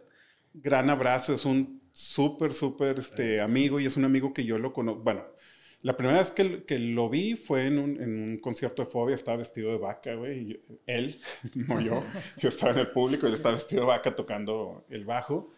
Y este. La y mamá No, no, una locura, güey. Y después, con el tiempo, cuando yo empiezo a desarrollar mi proyecto ya como Arte Tobogán, y es. ¿Qué es Arte Tobogán? Es una agencia que, la, que se conceptualizó de alguna manera para desarrollar arte gráfico específicamente para la industria del entretenimiento. Eso, eso es, lo que, eso es lo, que, lo que yo quería hacer de, de alguna forma. Y creo que lo empiezo, lo empiezo, salgo de la carrera en el 94 y empiezo a trabajar del 94 al prácticamente al 2000, o sea, como cinco años, seis, cinco años con mi nombre. Y es hasta el 2000, principios casi el 2001 cuando le pongo Arte Tobogán este, al proyecto. Pero desde el 97 aproximadamente trabajando yo desde casa de mis padres, empiezo ya, se da la oportunidad de hacer mi primer disco a nivel este, nacional. Y tiene que ver con todo el trabajo que empezamos a hacer con los demo tapes y demás, porque habíamos hecho los discos de Pasto, habíamos hecho los discos de la última de Lucas, habíamos hecho ahí algunas ¿Cuál fue cosas. el primero que hiciste en Nacional? Este, Control Machete, mucho barato. No Mucho mames, rato, neta. Ajá. Y, y a eso, bueno, yo creo que Pato ya les contó la historia de, de- Sí, un del- poquito. de la- de un poco de la banda, pero algo bien interesante que pasó ahí es de que, por ejemplo, Pato estaba en Pasto Sí. y había este Toy, estaba en la última de Lucas. Esto, ah, la historia un poquito contado ya corto, pues ellos mandan un, un demo tape, a, creo que es a Polygram. Sí. con Manicomio. A Manicomio. Sí, al sello. Sí, era ajá. Polygram, pero el sello rock era Manicomio. Y lo mandan ahí con diferentes, porque los proyectos de cada uno por su cuenta, ¿no? Sí, era Pasto la última y una de Fermín. La prófuga del metate. Sí. La banda de, Y, y las rolas de Cabrón. Exacto, que era, que era control, Control. que era nada más dos tracks. ¿Y qué resulta pasando ahí? De que les hablan y les dicen queremos lo que, pues, lo que no existe, Sí. ¿no? O sea, queremos las dos rolas de lo que no existe. Lo demás es este, pues, prácticamente historia. Pues todos nos pusimos bien contentos, todos los que trabajábamos de alguna manera aquí a la par de esas bandas y todo, pero en ningún momento sin pensar, créeme que no, nadie estaba pensando más allá de nada, más que cuando ellos llegan y dicen que probablemente los firman, yo creo que nadie daba- imaginábamos ni la magnitud de lo que implicaba eso, para bien o para mal, ni lo que iba a pasar con, Sí. con esa banda y con todo el rock en español a partir de eso. Entonces, yo me acuerdo que cuando ellos regresan de la Ciudad de México, ya con el contrato prácticamente firmado, me, me hablan y me invitan, a, me invitan a comer los tres. Nos fuimos Pato, Fermín y, y Toy y yo a comer. Y yo iba de un mal viaje, güey. O sea, yo pensé que la junta era para decirme que ellos venían de, obviamente, de la disquera, que les habían enseñado lo que implicaba la disquera con, con el departamento de, De arte, de, que, le- de- de que te van a dar las gracias. de arte y, y un güey. El músculo, que- el músculo disquero de que Exacto. Aquí vamos a hacer todo y... Exacto, Ajá. y pensé, porque sí, también era raro, como que, güey, vámonos a comer. Pues, o sea, sí comíamos, Sí, pero no que, era güey, así, ah, es es- como, tengo que hablar contigo. Como los mafiosos, de que me van a matar aquí. O sea, ya es mi, es el fin. Mi pues es el típico de que, Arthur, tenemos que hablar, güey. Sí, Vamos va. a... No, ¿De no, qué? mames. Dime ahorita, dime ¿no? ahorita. Y es en tres días la comida. Puta madre, jodido. Adelántame. Pues total, la- lo que terminó siendo era para platicar que de alguna forma lo que implicaba su, su contrato y las posibilidades que, que les habían dado dentro de su contrato, que era seguir con, con, este, pues con su equipo de creatividad, o sea que tanto los videos como los artes, las fotos, lo que ellos quisieran hacer, ellos Sí, iban a su tener, control. ellos iban a tener la posibilidad de decidir. Obviamente la disquera iba a revisar y a ver qué, y, y Sí, tal cual, Visto bueno, ¿no? Por así dar decirlo. un, un visto bueno, y más porque estábamos todos bien chavitos, güey. Sí. Bien, bien chavitos. Pato les Entonces- haber dicho, Méndez, ¿comprendes? Va a jalar mi amigo Mario. güey. Exacto, ¿Te güey. chingas o a dar putazos acá? Exacto, exacto. Entonces, pues prácticamente eso fue lo que, lo que pasó. Y, a la, y bueno, y de lo que se trataba la junta era empezar a como a tirar ideas Ideas. o qué es lo que íbamos a hacer, a pelotear para el, para Sí. el disco. güey. Entonces, pues, pues fue una de las escenas, este, o sea, de los momentos como más padres de, porque es el parteaguas de, de poder empezar algo que te digo, ya tenía 15 demo tapes, pero el, el hacer algo, El este, gran- hacer el, sí, el, el proyecto y aparte de, de tus amigos y- Sí. y, demás, ¿no? Gente que quieres rompiéndola, pues es todavía más cariño le metes, ¿no? Sí, porque algo también lo que voy a decir ahorita, o sea, creo que en el factor fan en esto nunca, nunca existió. O sea, te, te platicaba que era una escena donde éramos gente que nos, o sea, nadie veía a nadie como, porque nadie era nada, güey. Ajá. O sea, era gente que se estaba expresando con la Era música, era gente, que, era gente que, que, que nos gustaba hacer otras cosas que no eran comunes, güey, y que teníamos un punto, un hub en particular donde, donde ¿Sabes que traigo una onda ahorita bien rara, güey, que me emiten emociones ahora los colores? Suena, suena bien raro, no sé cómo explicártelo. Es que ahorita que estoy viendo el, el, Mucho el de Barato. Mucho Barato, el de Control Machete, viendo esos dos colores, que es el negro y el como el, verdo, el verdoso Verde. este. Verde militar. Sí, me, me causa así como una, pues no sé, güey, es una, como oler, como cuando hueles algo y te, y te lleva Te al- recuerda, te lleva memorias. sí. Sí, la parte sensorial Sí, de todo sí, ese sí. tema. Pues es que, güey, también ese disco y a todos nosotros nos marcó la vida de una manera, o sea, o otra. O sea, güey, eh, fue la primera banda regia que, güey, rompió el techo, güey. Sí, fue el proyecto que de repente, ¡punk! Estaba abriendo, tocando en Estados Unidos, haciendo cosas bien chingonas. Y, güey, la neta es un orgullo para Monterrey, güey. O sea, la neta, y qué chingo, qué suerte y qué, qué privilegio poder haber colaborado.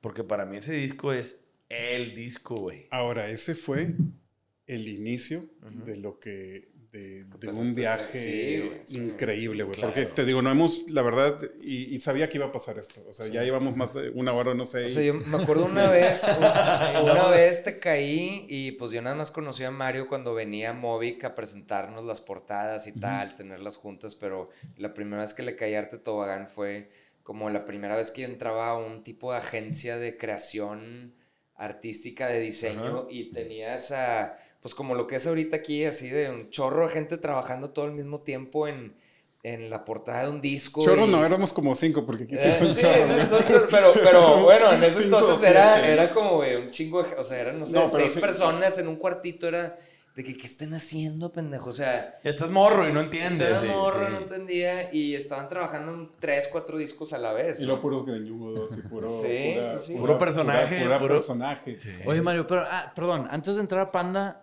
me gustaría como que, retomando la pregunta. Ni vamos o sea, a entrar a Panda, ¿eh? No, no, no. antes de entrar, antes de entrar a dos. todos los artes de Panda, es que yo tengo una pregunta, pero Sí. bueno. Este, antes de eso, nada más así como que rápido de que qué estaba pasando en Ciudad de México y qué estaba pasando aquí en Monterrey. Eso, eso como que me gustó mucho cuando platicamos por Claro. teléfono, que me gustaría que... Sí, no- nos quedamos con Cha en con una... lo de de Ula Sí. y, y tú En un acá con Arte. Tobogán en Monterrey. Sí, este, lo que empezó a pasar es que estamos hablando, ya nos vamos como al 97, que es cuando sale el disco de, de Control. Y aproximadamente en esa, en esa época empieza a haber como que información, bibliografía este, con respecto al diseño gráfico. Se empieza a volver un área a nivel nacional como que hay algunas personas que le, que le empiezan a dar como algo de interés. Y hay unas personas en, en la Ciudad de México, diseñadores, que se encargan de hacer una revista de diseño increíble que se llama la revista Matiz.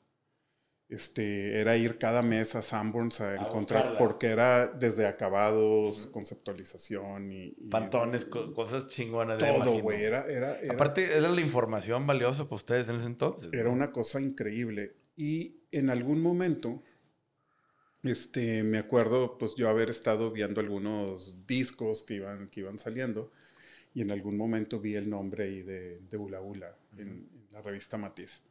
Después, de alguna manera, me acerco yo con la revista Matiz, les mando como un, este, les mando un mail a la revista Matiz y les digo que soy un diseñador de Monterrey, que, soy, que me gusta mucho la revista, que bien por el trabajo, que, que a mí mi área a la cual me gustaría desarrollarme es en las portadas de discos. Y me preguntan, me contestan el mail, me dicen que, que si hay algo que, que yo tenga que ya haya hecho. Portafolio. Portafolio, y pues eran, yo no había hecho nada, hasta ese, ahí todavía no hacía lo de control, entonces tenía los puros demos. Sí. Entonces les mando los demos y Matiz me publica, güey. Ok. Puta, qué pero en ese entonces, pero en ese, a- imagínate que fue algo como que para empezar no lo esperaba. En segundo no lo estaba pidiendo. Hoy me da un chingo de vergüenza porque Sí, todo el trabajo que, está ahí qué mamón, sí, que lo publicaste. Todo el trabajo que está ahí no me gusta. Tu primero, tus primeros dibujitos. El, el- el- el niño, el niño estirado, Exacto, güey. Entonces, pero me acuerdo que el, mi director de mi director de carrera, el que no me quería este, eh, autorizar el proyecto por, por sus razones, del de la tesis, me escribe, güey, y me dice, pues me vio en Matiz, güey. O sea, Ok. entonces. Sí, y ese pedo te da un endoso bien, sí, cabrón. güey. Entonces fue, fue como bonito, pero en ese momento yo te lo juro que no estaba ni buscando ni, ni demostrar nada, ni nada. O sea, nada más estaba encontrando un lugar, güey, algo que hacer. Este, nada más, era, era Sí, todo. sí, Tus razones eran puras, güey. no Exacto. Era, era, pues sí, creo que, creo que muy, muy puro. Y, y ahora sí, yendo directamente en la Ciudad de México, pues sí, este, había, había un movimiento pues, que ya tenía más tiempo. Sí, claro. Y había unos jugadores en, la, en el área de, de diseño que yo había topado sus nombres en, también en Matiz, en alguna mención o algo que era Kike Oyervides y, y Cha. Kike, Kike y Cha en algún momento fue, fueron socios. Ahorita ya este, prácticamente Cha está con Ula Ula. Kike se separó y trabaja por, por, su, por su cuenta, pero en ese entonces eran, eran socios de este, de este estudio de diseño. Y algo que fue bien, fue bien interesante es darnos cuenta que, por ejemplo, a mí mi ilusión o lo que yo quería hacer de alguna forma era que Tobogán fuera un estudio enfocado exclusivamente en la industria del entretenimiento. Si nos podíamos dedicar exclusivamente a diseñar portadas de discos, eso es lo que yo quería hacer el resto de, mi vida. Y ni siquiera sabía, ni me puse a investigar, ni me importaba si existían este, este tipo ya de, estudios. Y después me doy cuenta, porque empieza a pasar el tiempo, pasan unos dos o tres años, a partir de que hago control machete, se hace un, se viene todo como una cascada. Participé en, en el Aquamoch de Plastilina Moch, Qué- este, qué buen- qué hicimos Genitalic, hicimos La Flor de Lingo, hicimos, o sea, en, en dos años te puedo decir que los 15 demo tapes que tenía ahora tenía 15 CDs, güey, este, pero con disqueras transnacionales. Oye, Mario, te puedo hacer una pregunta. Obviamente ya entrando a disqueros, pues ya puedes cobrar chido. O sea, ya había presupuesto al menos, porque con tus amigos de la última de Lucas sí, pues también era más de brothers. Sí, completamente. Este, ¿cómo? ah, Y este, en el podcast siempre tocamos las preguntas del business, ¿no? Pues aprender a cobrar por arte, por diseños, es bien difícil, güey. Y nadie te lo enseña. ¿No? Y, y generalmente aprendes con, perdón, no sé si, pero Sí. pues con un putazo en la sí, cara. Sí, claro. Sí, no, a chingadazos. Y la neta, yo que también me dedico al marketing, madres, güey. O sea, es algo que ojalá las universidades empujen, güey. Empezar a enseñar a darle valor a tu trabajo, güey. Porque a todos les da pena al Sí. principio cobrar. ¿Cómo te fue con eso, güey? Es que es, es bien difícil. Ricky, acuérdate de regresar a esa. este, Sí, sí, si sí, si sí, regresamos, claro. te lo voy a ver y Ok. y cer- cer- cerramos con ella. A huevo, a huevo. Este, yo creo, como dices, todos los demo tapes, pues fue prácticamente. De compas. este, pues sí, de compas. Yo lo que quería era producir, era hacer cosas, quería hacer Portafolio. gráfica, gráfica para... Y más que, es que realmente nunca estaba pensando en hacer un portafolio para después mostrarlo, simplemente quería hacer cosas que, o sea, que tuvieran que ver como que con la música y el, y el diseño. Obviamente el portafolio se iba, se iba construyendo. Entonces llegamos a Control Machete. Cuando en aquella cena famosa donde me dicen vamos a trabajar, este, te vas a poner de acuerdo con Marcelo Lara. Marcelo Lara, claro. este, hoy, este, bueno, pues Marcelo de Moderato, este, Sí, sí, sí. Marcy, Ujú. que él fue AIR de, de, de Manicomio. Entonces te va, se va a comunicar ya sea Marcelo Lara o Robbie Lear con- contigo. Ellos son nuestros AIRs, que es AIR, güey. Este, bueno, pues es- exacto, emprender, eh, empezar a comprender todo el largot. Yo le, al trabajo de diseño, pues le llamaba dise- al diseño gráfico de la portada y ellos se referían al, al arte de, de los discos, ¿no? O sea, todo el, todo el- Terminología era diferente. La terminología y todo eso que de entrada pues te lo empiezas a topar y eso en la escuela tampoco te lo enseñan porque en cada rubro y demás es diferente. Entonces la primera llamada con Marcelo, hoy ya lo he bromeado, ya lo he bromeado con él, este, esto, o sea, la- de esta, anécdota, que no voy a ser tan específico con ella, pero prácticamente de lo que se trata es de que tengo la llamada de Marcelo, me dice que, que vamos a, que con control tenemos autorizado hacer el proyecto de arte discográfico.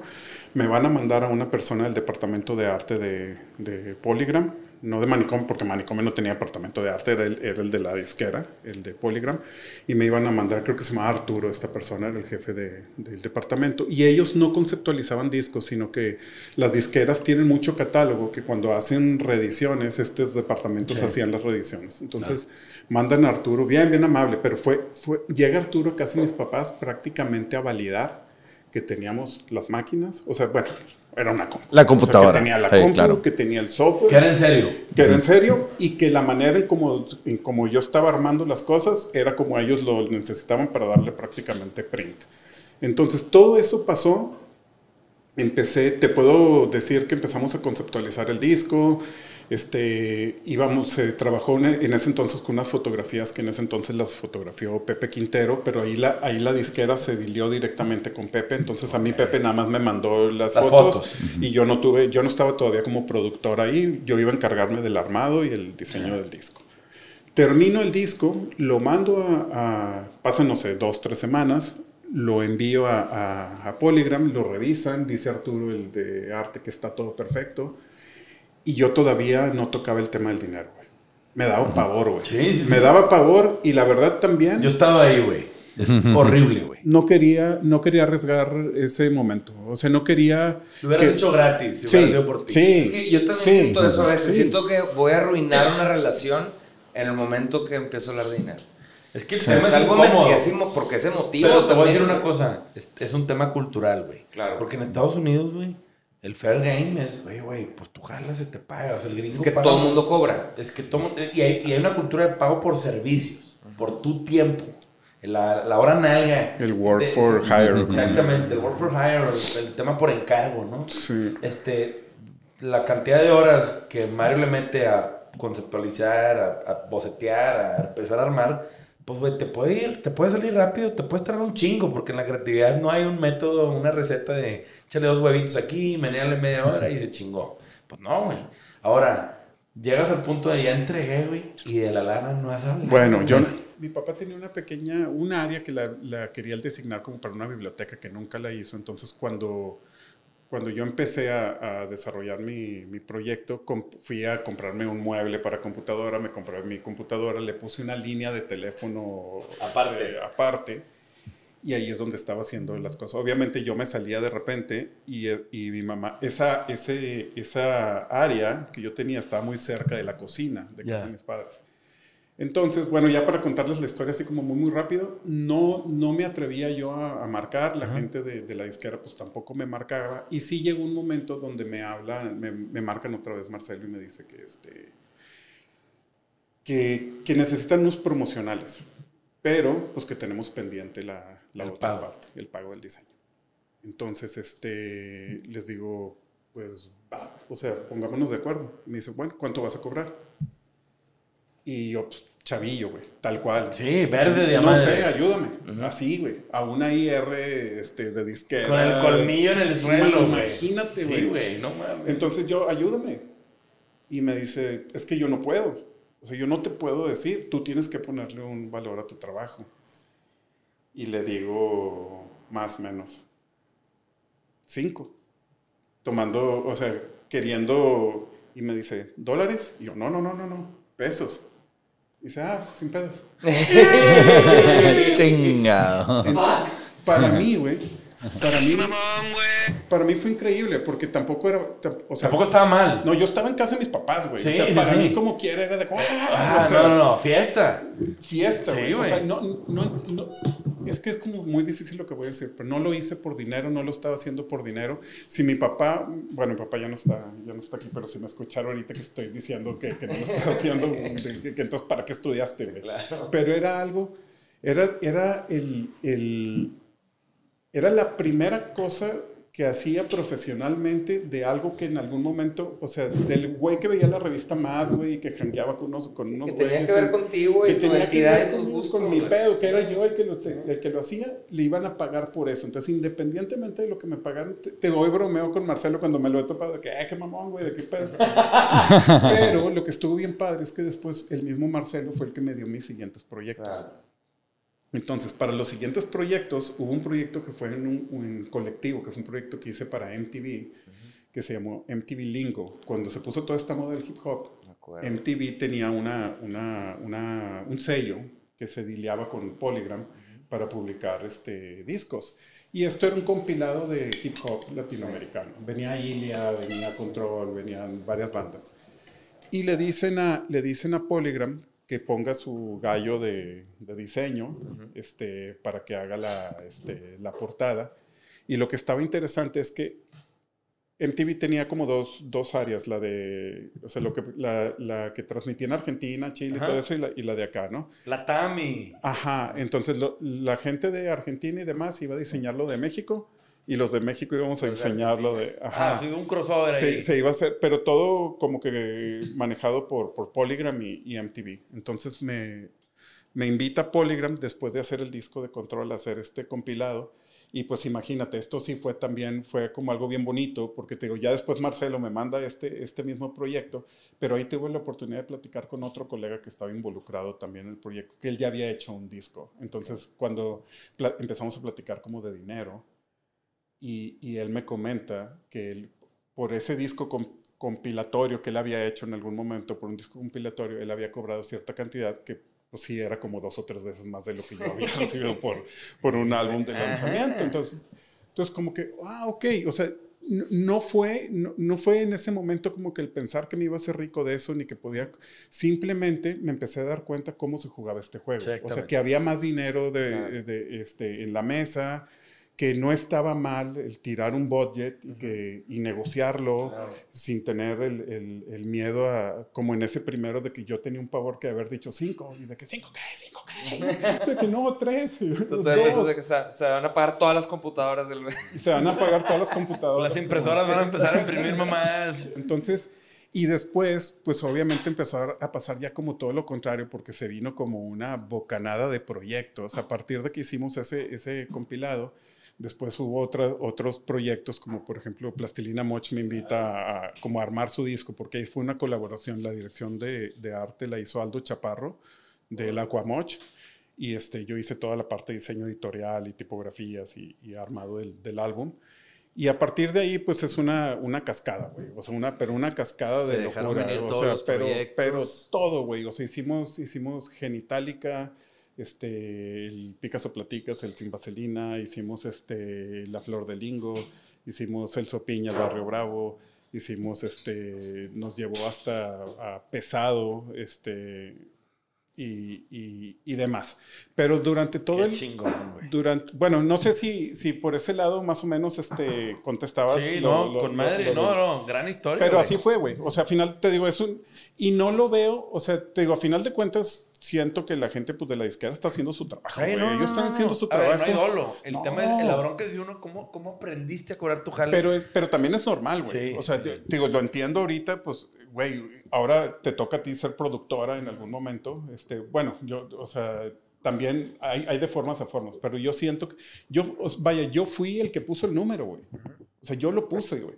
Pero yo también pedí ayuda. O sea, dije, güey, tírame paro. Pues, o sea, como que, ¿por dónde? No, no, pues, o sea, tú ponle y, y tú pones el número. Pero fue nada más la primera. O sea, ya Sí, después... ya, se ya te acomodaste el mercado, Te lo que empiezas- normalmente se cobra, o sea... Pero esta plática que tuve con, con un colega que había trabajado con ellos, que me da este parte aguas, no fue para mí como que, ah, me voy a poner ahí. Yo dije, pues yo voy a poner mi número, güey, independientemente de lo que... Y lo que fue pasando es que fui, fui empezando, porque también se habla mucho de- del libro rojo del diseño para cotizar y demás, y la verdad es que es una locura. Nadie, si alguien te dice cuánto debe costar un logo, pues, güey, ¿cuánto puede costar? Hay Claro. gente que te lo cobran dos mil pesos y hay gente que, una agencia que Sí. te va a cobrar millón y medio por un manual de branding, bla, bla, bla. Entonces, Pero yo sí creo justo, por ejemplo, hablando de eso, sí entiendo que es una locura y, y los precios son estratosféricos, pero por ejemplo, corporativos, es de que paga. De los corporativos deben de pagar.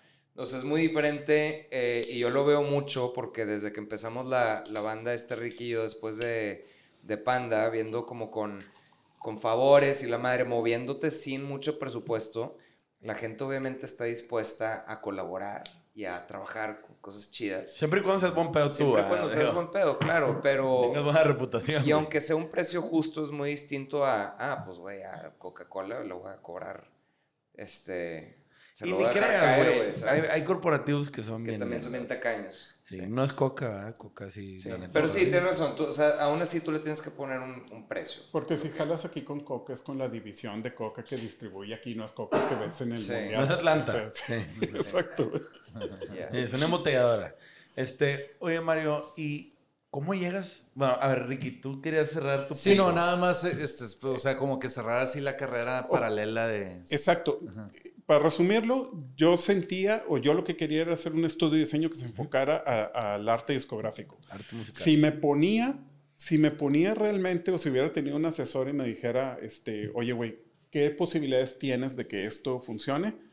Pues es como me dijo el asesor de tesis, este, pues güey, aquí no, este, aquí Vete al no- regional. Vete a lo regional o cámbiate de ciudad, vete a la Ciudad de México, que es donde están pasando las cosas, donde tú quieres participar. A la gran capital. A la par, allá que estaba pasando, pues que había un estudio que también se había formado, que yo no sabía y no tenía por qué saberlo, este, de dos amigos, que uno de ellos estaba en una banda, pues ahí te encargo con Fobia, ya Fobia posicionada banda. en la banda, en una disquera, este, los dos estudiando diseño, pero él con este, pues con esta, este, pues no le quiero llamar ventaja, con esta situación de vida, o sea, Güey, él estaba en una banda y firmado que es una un- ventaja, güey, la neta. Pues- Él pues está en el medio, es estrella y pues se sabe todos los tejes y manejes de... No, y, y, es- y está estudiando diseño y es una de sus pasiones y quiere dedicarse a la, a la música y él cono- y conoce a la gente de la música. Pues yo acá nosotros no conocíamos a nadie, güey, pero a nadie, y a nosotros hablo de toda la generación de músicos en y canicas, de todos, güey. Lo único que sabíamos es que estaba algo pasando y que la Ciudad de México estaba volteando, volteando hacia, hacia acá. Entonces, ¿qué fue lo que pasó? Que empecé a generar portafolio en estos dos años, del 97 al 2000, y empezó a haber como un hype de- del estudio. O sea, tuvimos la posibilidad, este, no me siento como orgulloso de esto porque mi papá fue el primero que no estaba como de acuerdo, él me decía que me promocionara, que hiciera tarjetas y demás. Y yo nunca hacía ese tipo de cosas, sino que todos los discos que, que empezábamos a hacer, en la parte de atrás, en la contraportada, poníamos Diseño arte, de arte. de todo, que ¿eh? arte tobogán. De hecho, es otra historia de cómo, de por qué se llama arte tobogán el, el- el- estudio. Poníamos arte, es que antes era tobogán nada más, entonces poníamos Ok. arte tobogán. Y lo que pasó es que en algún momento de, de- de la vida del, del- de- del estudio empezamos a hacer también este, animaciones, este, videoclips en animación. Ajá. Entonces, ¿quién mejor que ustedes para explicar el potencial de MTV en, en ese Uf. entonces? Cuando empezamos a hacer proyectos de animación, hicimos un video para División Minúscula que se llama Televidente, que lo hicimos con programas de Ok. diseño gráfico, güey. Hicimos Televidente, lo publican en MTV y cuando MTV te pide un tag, en ese entonces MTV publicaba el nombre del director. Ok. Entonces yo no puse Mario Videgaray, a mí no me interesaba mi nombre, yo puse Arte Tobogán como bueno. colectivo dándole, dan- dándole, Dándole peso a la oficina, Pe- ¿no? peso a, pues a mi banda, a los, Sí. a los que éramos Arte Tobogán, a Sí, los que claro. habíamos hecho eso. Que eso está chingón. Entonces pusimos Arte Tobogán y a partir de ahí, madres, güey. Otra cascada. El teléfono, pa, pa, pa, Bueno. mails de Argentina. Me acuerdo, cabrón, tengo un mail guardado de, un- de un- de una persona que nos escribe de Argentina diciendo, Mario, está, o, o sea, como de alguna manera que está muy padre todo lo que estábamos haciendo. Tengo un portafolio, creo que, que pudiera este, funcionar. Soy diseñador gráfico, egresado, bla, bla, bla, bla. Dame Tengo jale. familia. Dame Lo único que te pido es que acomodes de que, pues, a mi, pues, a- me voy a llevar a mi, me llevaría a mi familia, Madres, mi- mis chavitos a la escuela y de que, ah, la madre, güey". Así es, así de, es. de heavy, ese, de ese vuelo, güey. Entonces, obviamente le contesté de que, este, pues le mandé, le pero- mil gracias, está increíble tu trabajo. En algún momento colaboramos juntos, de- el internet está empezando a convertirse en lo que es hoy y esa va a ser la posibilidad. Pero sí siento que MTV nos, nos reflejó de una manera, o sea, yo creo que la gente veía un edificio gigante con el logo de Tobogán arriba. Te doy vitrina, sí. güey. Te doy vitrina. Sí, completamente. Entonces, ¿qué fue lo que pasó? Que nos empezaron a llamar de las diferentes universidades del país este, que tenían diseño gráfico a dar conferencias donde presentar nuestro portafolio Ah, a, la chido. fecha, güey. Entonces, eso fue de lo más padre este, que yo creo que profesionalmente me, me ha pasado, porque ahorita yo sí veo como muchos diseñadores y demás, o, o gente en cualquier rubro, que se pela como que lo inviten a, a estas conferencias. Sí, sí, sí. O sea, de que quieren estar como que ahí. A mí, la verdad, tanto las conferencias como, te digo, ahorita no parece, pero lo- este tipo de cosas, los podcasts y demás, me dan como mucha pena, güey. O sea, me dan, o sea, te digo, ahorita no, no parece porque estoy hablando ya, pues estamos como, ¿sabes? O sea, ya, ya se rompió el, el, el arranque. Pero sí las conferencias, güey, ¿qué voy a hacer? Y, ya cuando llegas a la conferencia y pones tu, tu portafolio y, y, empiezas a platicar y empiezas a, a, recordar cómo construiste todo eso, pues te pones en una zona de confort donde ya todo lo demás como empieza a fluir. Pero esto de las conferencias a lo que iba es que en estas conferencias empezaron a invitar, o sea, el roster de gente invitada de conferencistas a, en esta generación que me toca a mí empezar a asistir, pues era la gente que estaba haciendo cosas de diseño en ese entonces, pues me imagino que atractivas para, los, para las este, universidades. Ahí topo a Ula Ula, ahí topo a Z Publicidad, que era, Z Publicidad era la agencia de publicidad de González Iñárritu. Ellos hacían todo lo de Canal 5, güey no, cinco, y las, los, los, este, los, visuales y gráficos, este, creo que ahí trabajaba Eric Martino, que luego se volvió un DJ y un, un ilustrador y diseñador gráfico súper importante de la Ciudad de México, y luego se fue a Londres, a Nokia y demás. Pero bueno, toda esta gente nos invitaban a los mismos congresos. Imagínate que por dos o tres años era como que el mismo, como si fueran los festivales, güey. el line-up era el mismo. El line-up era de que Ula Ula, Hematoma de Guadalajara, este, de que Arte Tobogán de Monterrey. Entonces nos vimos en chingo de lugares, güey. Y luego estos, estos, este, generalmente eran, nos tocaba de que en Cancún, en Mazatlán, en Acapulco, güey. Era, era, bien padre, güey.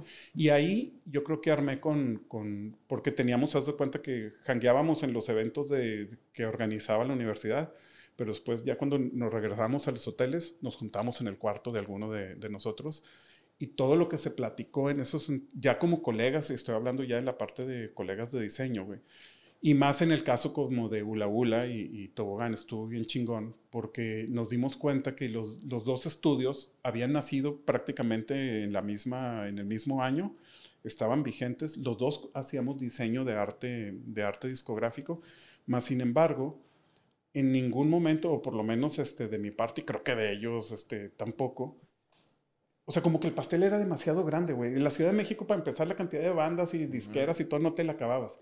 Y la posición que teníamos nosotros en Monterrey, con esta alineación de planetas y demás, que había caído la avanzada regia aquí y que de alguna manera no era que yo estuviera buscando con quién trabajar, sino que toda esa gente con la que estaba haciendo música desde hace 10 años atrás nos conocíamos y éramos amigos porque jangueamos en el mismo lugar, era natural que pudiéramos tener por lo menos la primera, este, ¿sabes?, oportunidad de conceptualizar como que, como que algo.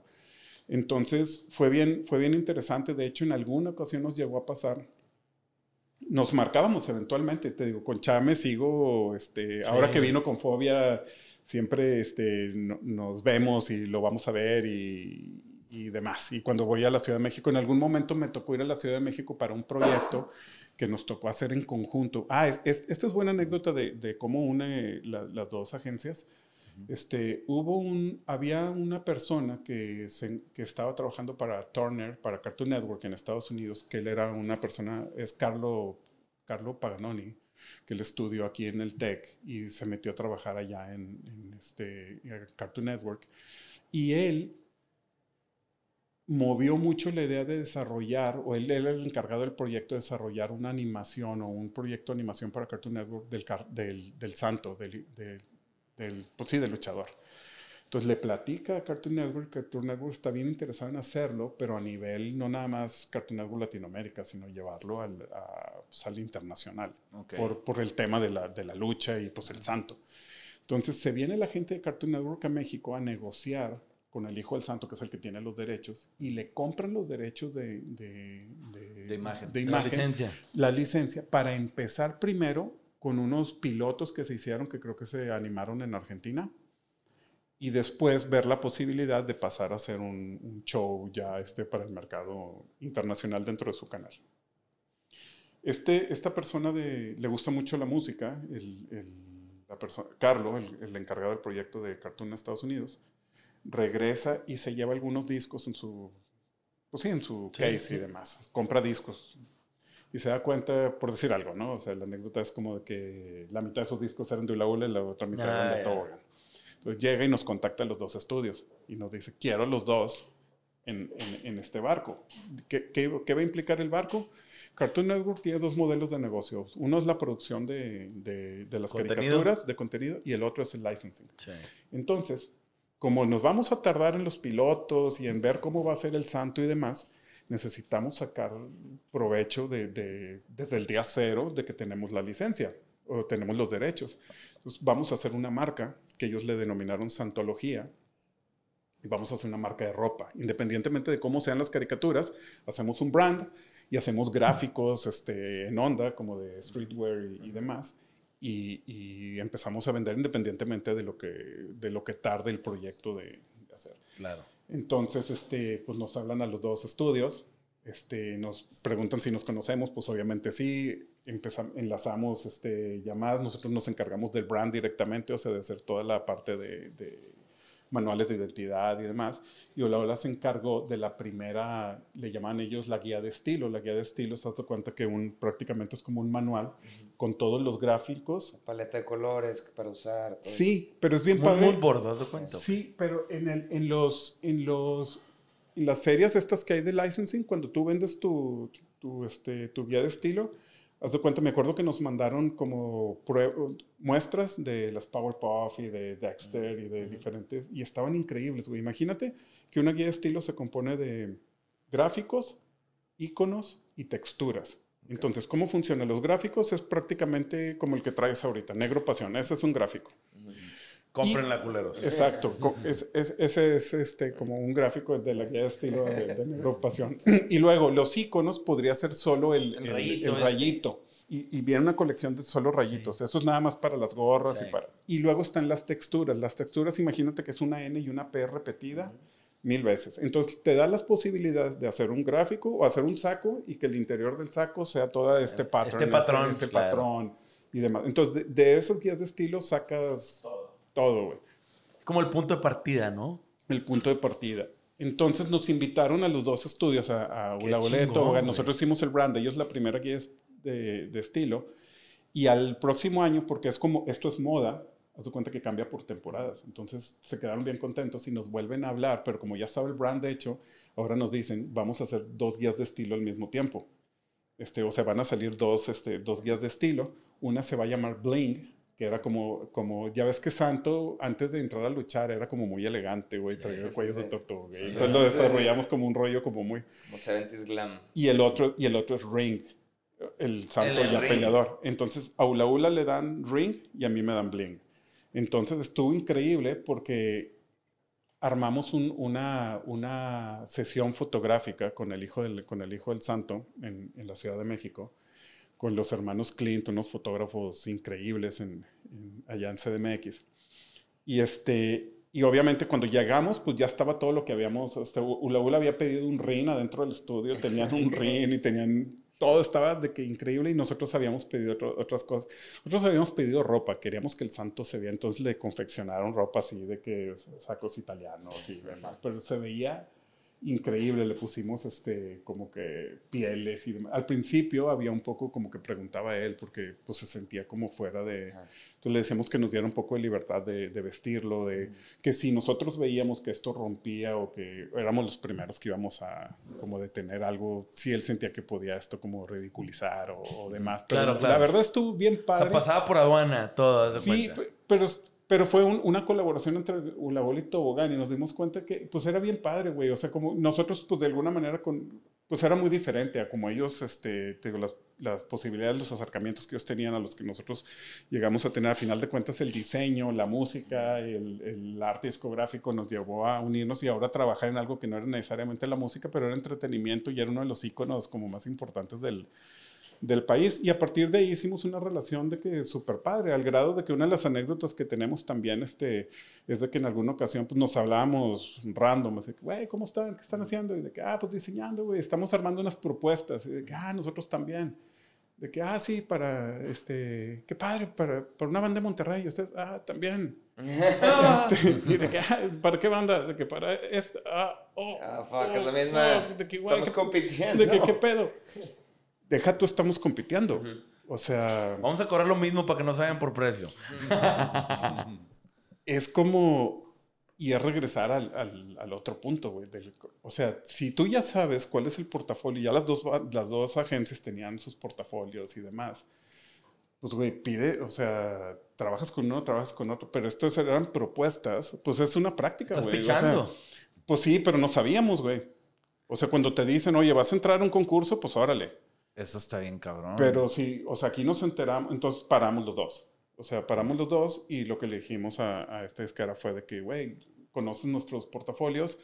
O aquí o acá. este, Decide, güey, pero, y no hard feelings, o sea, para nada, güey, pero... Ustedes realmente eran colegas. güey. Sí, y te digo, al día de hoy, este, tengo una relación increíble, te digo, con Kiki. Te- ellos ya no están juntos, o sea, se separaron, Ula Ula lo tiene, lo tiene Cha, este, pero la llevo bien, te digo, con Kiki y con, y con Cha sí, sí me texteo muy seguido, este, es un gran cuate, un gran, gran, gran amigo. O cuando salga este capítulo ya va a estar arriba la merch del Gran Sur, un proyecto de Chavin chingón, para que chequen la merch y la compren. ¿La van a distribuir ustedes? Sí, o sea, luego, sí, uf, claro. wow, y, y aparte está increíble, güey, lo que Sí. están haciendo en diseño está de que, de Sí, locos, güey, pues está claro, bien güey. padre, increíble, qué padre. Oye, y ahora sí, ya entrando al punto, ¿cómo chingos llevas a Panda, güey? llegas en el arroz con leche. Llego en, en arroz En con... la revancha. Porque el arroz ya había Es cierto, salido. es cierto, Sí, es cierto. Llegas en segundo. portadas, ¿verdad? Es el cierto. primero no. El, el primer. El primero no, pero sí. Ajá, Güey, sí, el primero. El no, el rediseño, primer, sí. el, el, el del osito así cibernético está culerísimo. Ese no lo hizo güey.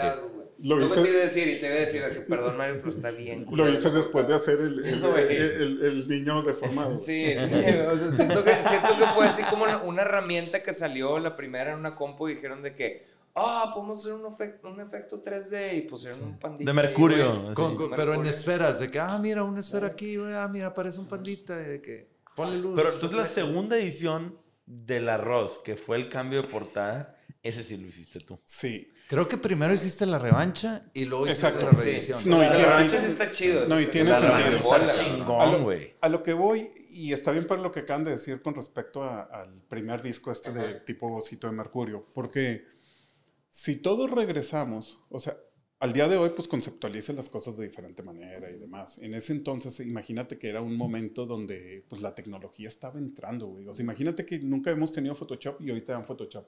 Si te tomas una foto te vas a hacer un twirl en la cara y, y- y- y va a ser la sensación, güey. Claro, es como cuando primero salió Snapchat y sí, los filtros que todos traían el perrito. Es como, verga, ¿qué es esto, güey? Exacto, ¿No? O sea, es- Entonces, sí era, o sea, como, o sea, yo creo que mucha gente, o muchos, y te digo, lo de Pasto de alguna manera, sí, sí quería tener un, algo atrás, pero la verdad era, era el poder usar una herramienta Claro, que antes es- de la manera análoga no y se jugar, podía, estar jugueteando, Y, y- y estar jugueteando con los nuevos juguetes que, que existen.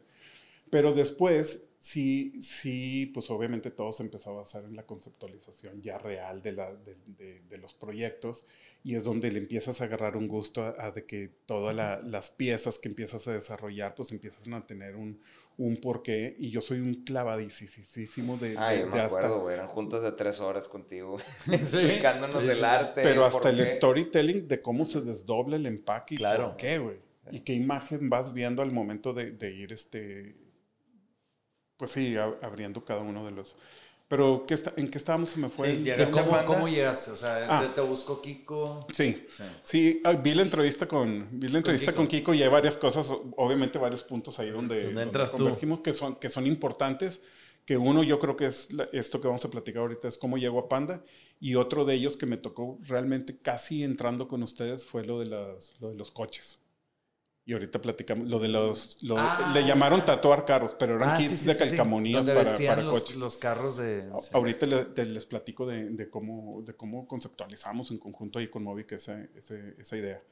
Este, pues estaba yo en el estudio. Yo creo que ese disco de La Revancha que, que Ricky 2001, 2002. 2002. El 2002 salió. Yo creo que empezaste a trabajar desde el 2001 Ok. en él. En el 2001 yo ya había hecho mucho barato.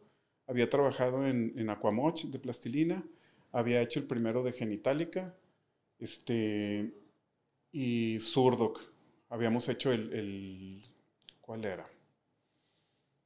Hombre, Hombre Cinte, que bueno, todas las pinturas, también fue una colaboración. Las pinturas son de, de Chagui, Sí. o sea, de David Izquierdo, y toda la parte de formación gráfica la hice yo, porque Sí. Chagui, pues él era un artista Sí. plástico, él solo podía hacer las pinturas, era lo que estaba a su disposición, y yo me encargué de la digitalización y el Claro. armado.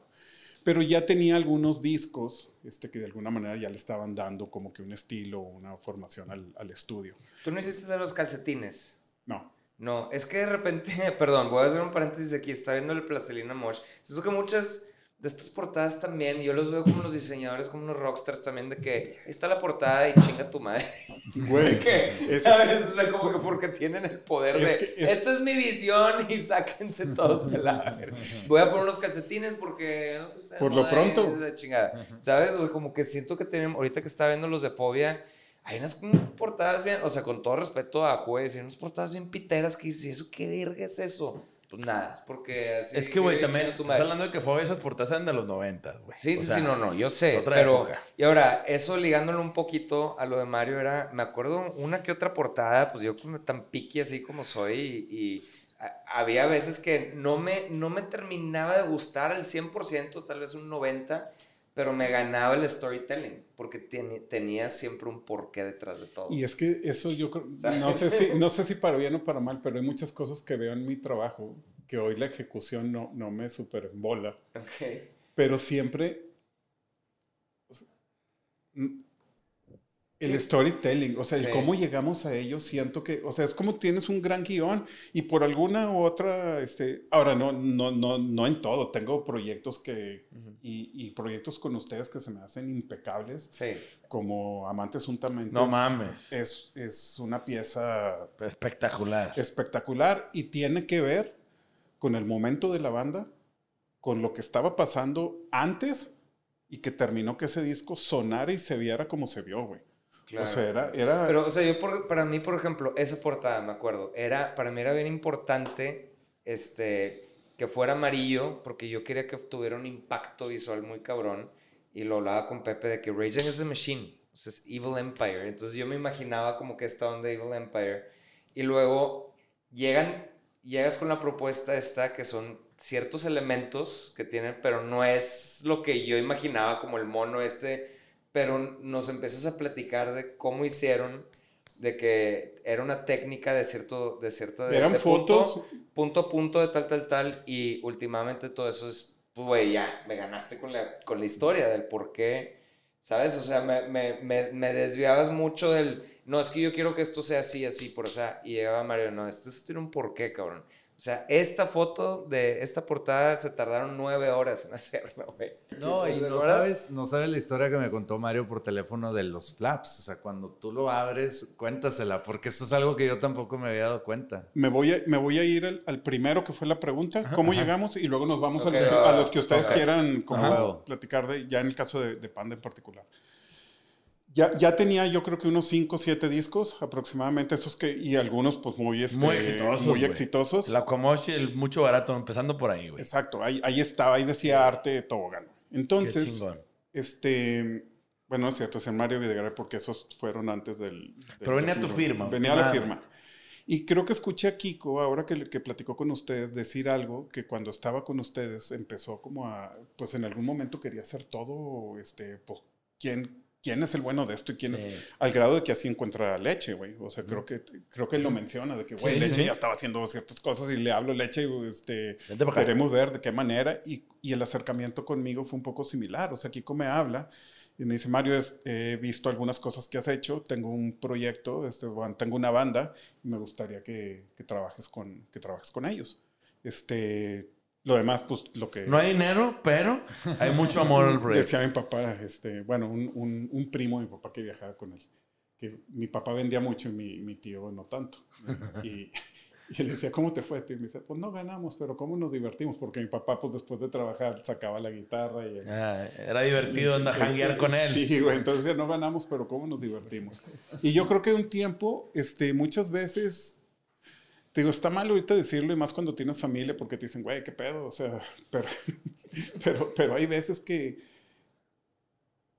que es tan cabrón, güey, o tan, te- tan satisfactorio que, que el dinero pasa a segundo. pl- Digo, sé Claro. que es una- ¡Ah! lo que Sí, estoy sí, diciendo, o sea, sí, no mames, o sea, Sí, te puedes dar un balazo en el pie, pero sí hay un punto ahí. sí hay... O sea, a veces el dinero, dices, hay proyectos que te enamoran y dices, güey, si no, si no me gano lo que me debería ganar aquí, no hay pedo. Está tan chingón que le quiero entrar, güey. Y, y creo que eso es algo de tener buen ojo, buen radar, ¿no? Sí, y, Este- y ser, y ser honesto con lo que te gusta, güey, y, y agradecer la oportunidad de tener proyectos en los cuales, independientemente, porque yo creo que algo también, y esto creo que sí es mucho probablemente de Latinoamérica, o no me quiero meter en casos específicos, pero sí lo vi conmigo. A mí sí me, se me llegaron a acercar, en alguna ocasión se acercó una disquera conmigo para ofrecerme un proyecto y estuvo increíble. Era, de hecho, la persona era José Luis Cornejo, él dirigía Warner, era una IR de Warner y este y me invita a ser pesado el, en el ¿qué año sería? Pues era cuando era el décimo aniversario ahorita yo creo que van como en el 25 no sé Eso está cabrón. no no increíble y me habla y me dice ¿sabes qué Mario? Cuando era el grupo que vale lo que pesa. que Exacto. estaban más gorditos todos. sí güey y me dice vente a este o sea quiero que hagas pesado pero quiero que el empaque, güey. O sea, es un disco en vivo, celebrando los 10 años de pesado. Pero me dice, quiero que el empaque se vea como un disco en vivo de Aerosmith. Ay, cabrón. Entonces dices, madres, güey. O sea, ok. Este. Chido. Ok, ok, a ver, de nuevo. O sea, hay como varias cosas. El proyecto de Aerosmith se ve como Aerosmith porque tiene el presupuesto, o sea, de que, Ilimitado. de que date. Segunda, y lo que voy a decir no quiero que se malinterprete porque después es una de las bandas con la cual quería trabajar, lo pudimos hacer y es una de las cosas. Y son realmente, si hablas de un rockstarismo, o sea, bueno, en el buen sentido, o sea, de, lo- de la gente que realmente vive la vida de la música a un nivel Chingón son, son ellos, ellos. güey. Cuando fuimos a hacer este, este proyecto de pesado, güey, pues yo venía de ver conciertos de la última de Lucas y de en La Iguana y hasta La Madre, donde todos salíamos este, con putaza en la cara y súper desmadre. Pero acá eran 60 mil personas, güey, en la Expo Guadalupe, güey, bailando todos cinco horas seguidas, güey. Sin O parar, sea, sin güey. parar fue Sí, lo más... Cuando este güey dijo quiero algo lo más cercano a Aerosmith, no tenía, te lo juro que no estaba errado el güey. O sea, teníamos todo para poder fotografiar todo lo que estaba pasando ahí y hacerlo obviamente tropicalizado a, a- a ese nivel. Y hicimos un digipack, este, que son estos empaques de cartón que, que, El Amantes tiene ese. que el se Amantes. popularizaron mucho con Panda. Este, y ahora sí regreso. Bueno, ¿cómo llegamos a, a Panda? Este, Kiko nos, nos invita a hacer este, La revancha. la revancha. Y en la revancha, platicando muy rápidamente la conceptualización de ese disco, tiene que ver con la idea de que, que hiciéramos una especie de, de disco de los 50 donde les pedimos que se trajeran suéteres, El suéter o geek. el, el suéter, el suéter geek. Y, y el álbum tenía este tipo como de, este, de composición muy de los 50, donde se especificaba que era estéreo y demás las tipografías tenían que ver como que con la Claro, época. claro, súper retro. Si lo abrías, teníamos unas ilustraciones donde invité a uno de los colaboradores. Vato de- con pipa. y Exacto. Esas cosas, ¿no? Que esas son, este, pues como ilustraciones muy de, de la época, pero hicimos otras también que se hicieron como unos óleos que venían ahí dentro del, donde venían con, que venían, venía una persona como que con lentes y venían las partes de las canciones, ¿te acuerdas Sí, esos sí, como partecitas de letras. Sí, los hizo Sergio Moreno, un ilustrador con el que trabajé por trabajo todavía este, en muchos proyectos. Y este, pues Sergio trató, obviamente saliéndose de su área de confort o de su estilo gráfico, a tratar de emular las pinturas de cierta este, época y demás. Entonces, bueno, eso fue, eso fue la revancha. Este, fue el primer disco que de alguna manera Movic propongo yo que se haga en, en Digipack, que es este empaque de cartón. Y lo del Digipack para mucha gente fue sinónimo como de un lujo, porque decir, ah, es que Digipack es mejor que Jewel, que es que Jewel quiere ser la caja tradicional de plástico. A mí la verdad, lo que me gusta mucho o, lo- o por lo que yo abogaba por el Digipack es por las posibilidades. Yo siento que el diseño lo puedes conceptualizar, lo puedes, este, puedes tener una gran idea y demás, mas sin embargo hay ciertos acabados como cuando en un disco haces la mezcla y la masterización que terminan por, por, por Sí, los colores y demás traducen No, diferente. y si lo haces acabado mate, plastificado, no plastificado, o sea, hay muchas cosas que le terminan de dar el toque al disco. Arroz con leche tiene un Exacto. barniz ultravioleta, que es Exactamente. muy brillante. Muy o sea, brillante. todos los colores por arriba. Pero Amantes no podía llevar eso. Entonces hicimos un plastificado mate que apagaba los negros. El amarillo no lo podía apagar jamás porque era el amarillo. Lo que hicimos con el amarillo de Amantes, técnicamente para los clavados, fue cuando tú haces una composición de selección de color de a full color, se- es cian, magenta, amarillo y negro, los colores que componen Ajá, cualquier... los este, primarios. Los, los- No, bueno, son los, los básicos de impresión. De impresión, ok. Sí, o sea, el, el cian, el magenta, el amarillo y el negro. Son las eh, En tintas. puntitos es lo que te hacen una Ok. foto full color, haz de cuenta. Ok. Nosotros lo que decidimos es que el amarillo que se usa del- para una full color fuera el, el amarillo al 100%, el que fuera en el... O sea, no es un amarillo compuesto, sino es el amarillo de una Puro. selección de color puro. Sabíamos que iba a ser ok. extremadamente brillante, más sin embargo, no, no tenía, de entrada no era el, el- el- como la, la intención directa que te lastimara el ojo. Sí, no. Lo que pasa es de que el disco venía de un, de un disco complicado, de un disco que, de hecho, platicaron aquí que ustedes no se habían dado cuenta este, de, de que les hablaban de otras partes este, para decirles que traía menos canciones. Sí. Yo me acuerdo, güey, yo hice todas las versiones de todo- el las canciones. todos los cambios de que, güey, me mandaron de que label copies de, hice como tres o cuatro diferentes, Sí. este, con diferentes, este... Hablas del para ti con desprecio. Sí, El gringo. Sí, el para ti con el desprecio gringo que se le quitaron Sí, que fue un disco controversial dentro de lo que cabe, pero también muy exitoso. Sí. Sí, Y sí. bien chingón diseñado. O sea, esas fotos Sí, rayadas yo creo que esa, portada collage. tuvo todavía más collage. y sigue teniendo mucho, eh, ¿cómo se dice? Es muy Mucho popular. impacto. Es muy popular, o sea, sigo viendo, eh, ya ves que en Instagram ves la gente que te sigue, sus profile pics, veo, sigo viendo mucho la portada de ese disco, por la, porque sigue siendo emo, güey, ¿sabes? Sí. O sea, como que sigue siendo emo las, las, las, las tachas y las... Ese disco yo creo que fue... Vamos a él y luego vamos a Amante si quieren. Este, por- es que yo creo que son parteaguas dentro de la gráfica. Yo creo que toda la... Con ustedes me pasó algo bien interesante, güey. O sea, yo creo que es... Bueno, con ustedes y Control Machete tuve la oportunidad de hacer toda su discografía. Toda es toda. Ujú. O sea, sin de que, ah, este no, de que toda, güey. La diferencia es de que Control Machete tiene tres discos y ustedes tuvieron este, much- muchos más. Exacto. Pues siete más los en vivos. Sí. Sí, Siete, siete más los más en vivos. Y Soledad. Más el no autorizado, más el disco doble, más el... Y no, y todos los sencillos. Siete. Tú diseñaste todos los Y los que eran de las compilaciones 90, 2000, ¿te Sí, acuerdas? esos también. Esas madres también, güey. Qué No sé, bárbaro, no sé si puede hablar del título. no sé, Si ustedes se acuerdan, había un título original para esos que, yo, que nosotros tiramos en la agencia, del- o sea, en Tobogán tiramos el nombre para los compilatorios. Los compilatorios los, los desarrolló Movic. Ajá. Este, y eran prácticamente lo mejor de la etapa de- del happy punk y, Ajá. y de la etapa ya, este, tíos cagante, pero pues de la Ajá. etapa que le decían Sí. como emo, ¿no? De la, de la más, este, de- después del, del para ti. Entonces nos decían, ok, vamos a sacar dos discos compilando lo mejor de estos discos y lo mejor de estos. Este, ¿Cómo les llamamos? Se terminaron llamando con las fechas, 2000, no Ujú. sé qué, Sí, a sí, sí. 2000, ¿cuánto? Y lo que hicimos fue remixear los artes que habíamos hecho, pero no queríamos remixearlos gratuitamente. O sea, sí había, sí había como jale. teníamos los layers, Sí. pues remixeamos de alguna forma que estaba como interesante. Sí, sí, había un trabajito detrás ahí. Pero el nombre original de esos discos iban a ser lo mejor de cuando no estábamos tristes. Ese, ese era el, el primero. Qué mala onda. Y me acuerdo, me acuerdo que a mí, pero yo lo hacía con mucho respeto, güey. O sea, te lo juro que en ningún momento fue como, No pero, pero sí era algo de doble filo, güey. O sea, a lo mejor en ese momento no era tan chistoso, güey. Ahorita dices, güey, pues está padre, güey. Este, a final de cuentas quedamos en que, pues sí, que mejor las fechas, ¿no? Vamos a poner las Creo fechas. que esos, esos artes, no, cuando nos los mandó Ki- Movic para nosotros empezar a desarrollar aquí en Aeropasión, sí están esos artes este, con ese nombre. Lo mejor de Porque no acuerdo que lo leí yo.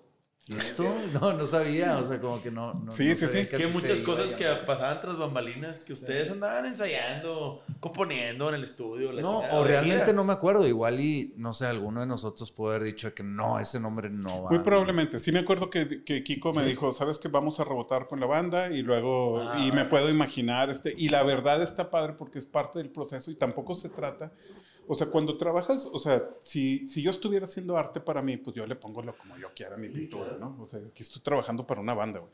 Y la verdad, en ningún momento y nunca ha sido ni el estilo, ni el formato, ni la idea de nosotros, ni ridiculizar un proyecto, ni nada. Claro. Simplemente se me hacía que era bien claro que había, que en un momento hablaban de unas cosas y ahora hablaban de otra, Claro. güey, y se me hizo a mí como fácil tirar ese, ese nombre que, que se me hacía que tenía sentido.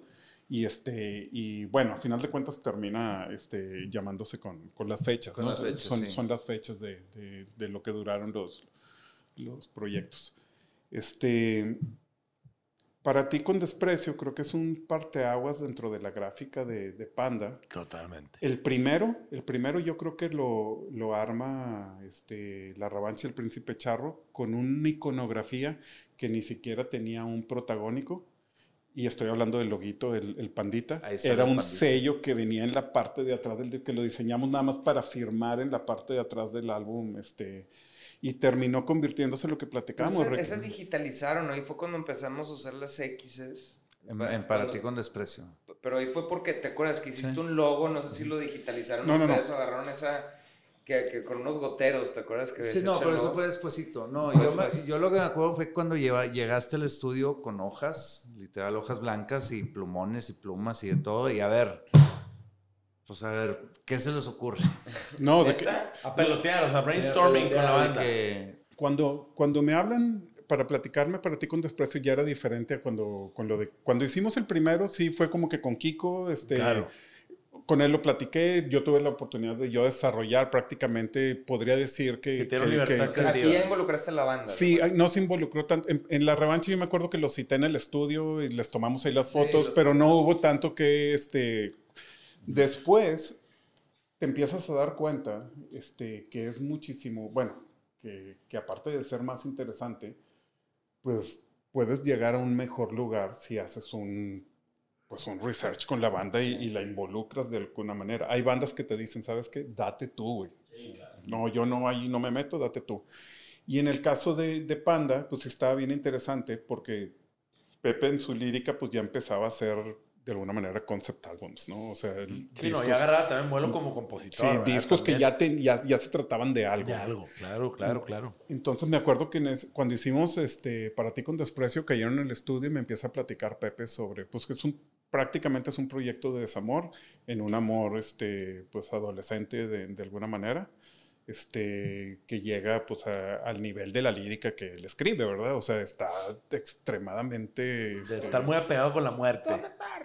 Exacto. Entonces, me platica que, pues, que él viene de una situación complicada, que lo hace escribir este álbum y demás. Y, y ahí va la primera idea fuera de, Sí, sí, sí, el primer del- chingazo. de que, güey, ¿y si hacemos lo que hicimos, lo que todo el mundo sabe que hicimos, pero, pero con las fotos de... De la la vieja. Ajá. Kiko no quiso.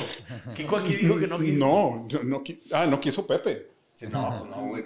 No, exacto. Y yo le decía, güey, es la.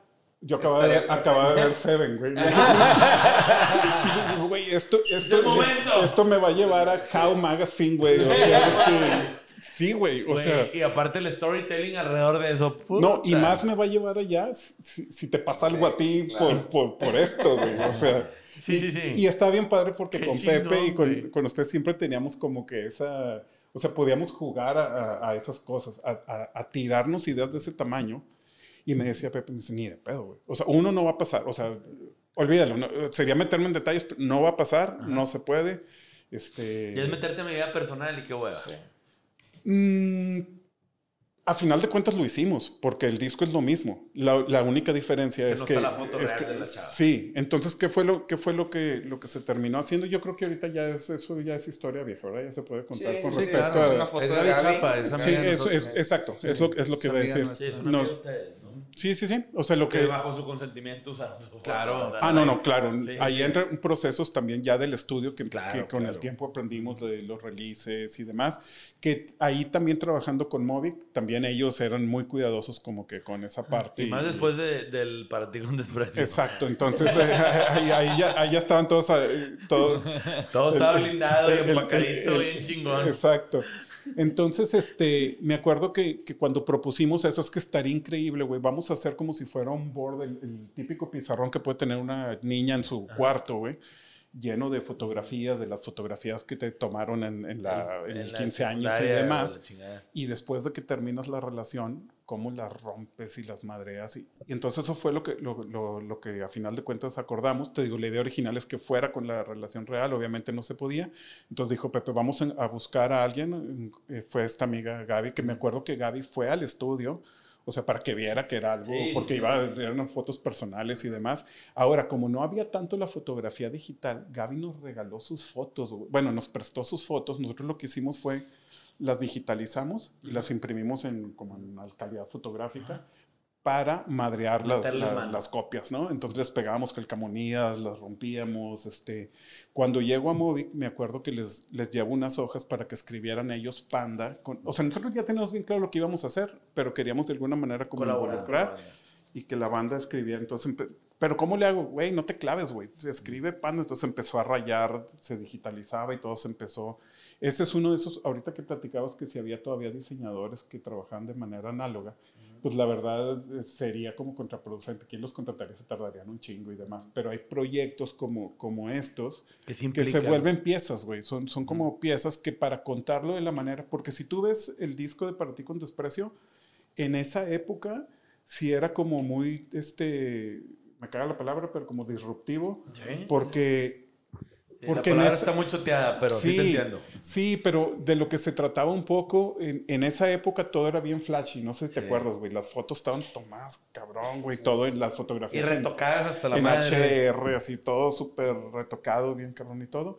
Y nosotros salimos con fotos que se habían tomado con el flash, este, o sea, Sí, la sí, foto sí, se veía que era, Natural. pero era una foto que tú podías tener en tu casa, güey. La foto que te tomaba la, la cámara que llevabas a revelar a Benavides, güey. O sea, tal cual. Eso, o sea, sacamos las fotos, venían en sobrecitos de, de- de laboratorio, güey. Órale. güey. Entonces, bueno, pues para ti con desprecio, este, lo que implica... Ahora, hay otra cosa y este, se habla un poco, porque en el, en el disco que sigue, en el caso de Panda, es Amantes Juntamentes. Güey, para mí el mejor arte de la banda. pues, Ahora, mucho. no, a mí lo que me gusta mencionar es que el- en el, en el logo de. Panda, del Para ti con desprecio, ya se empiezan a asomar las X.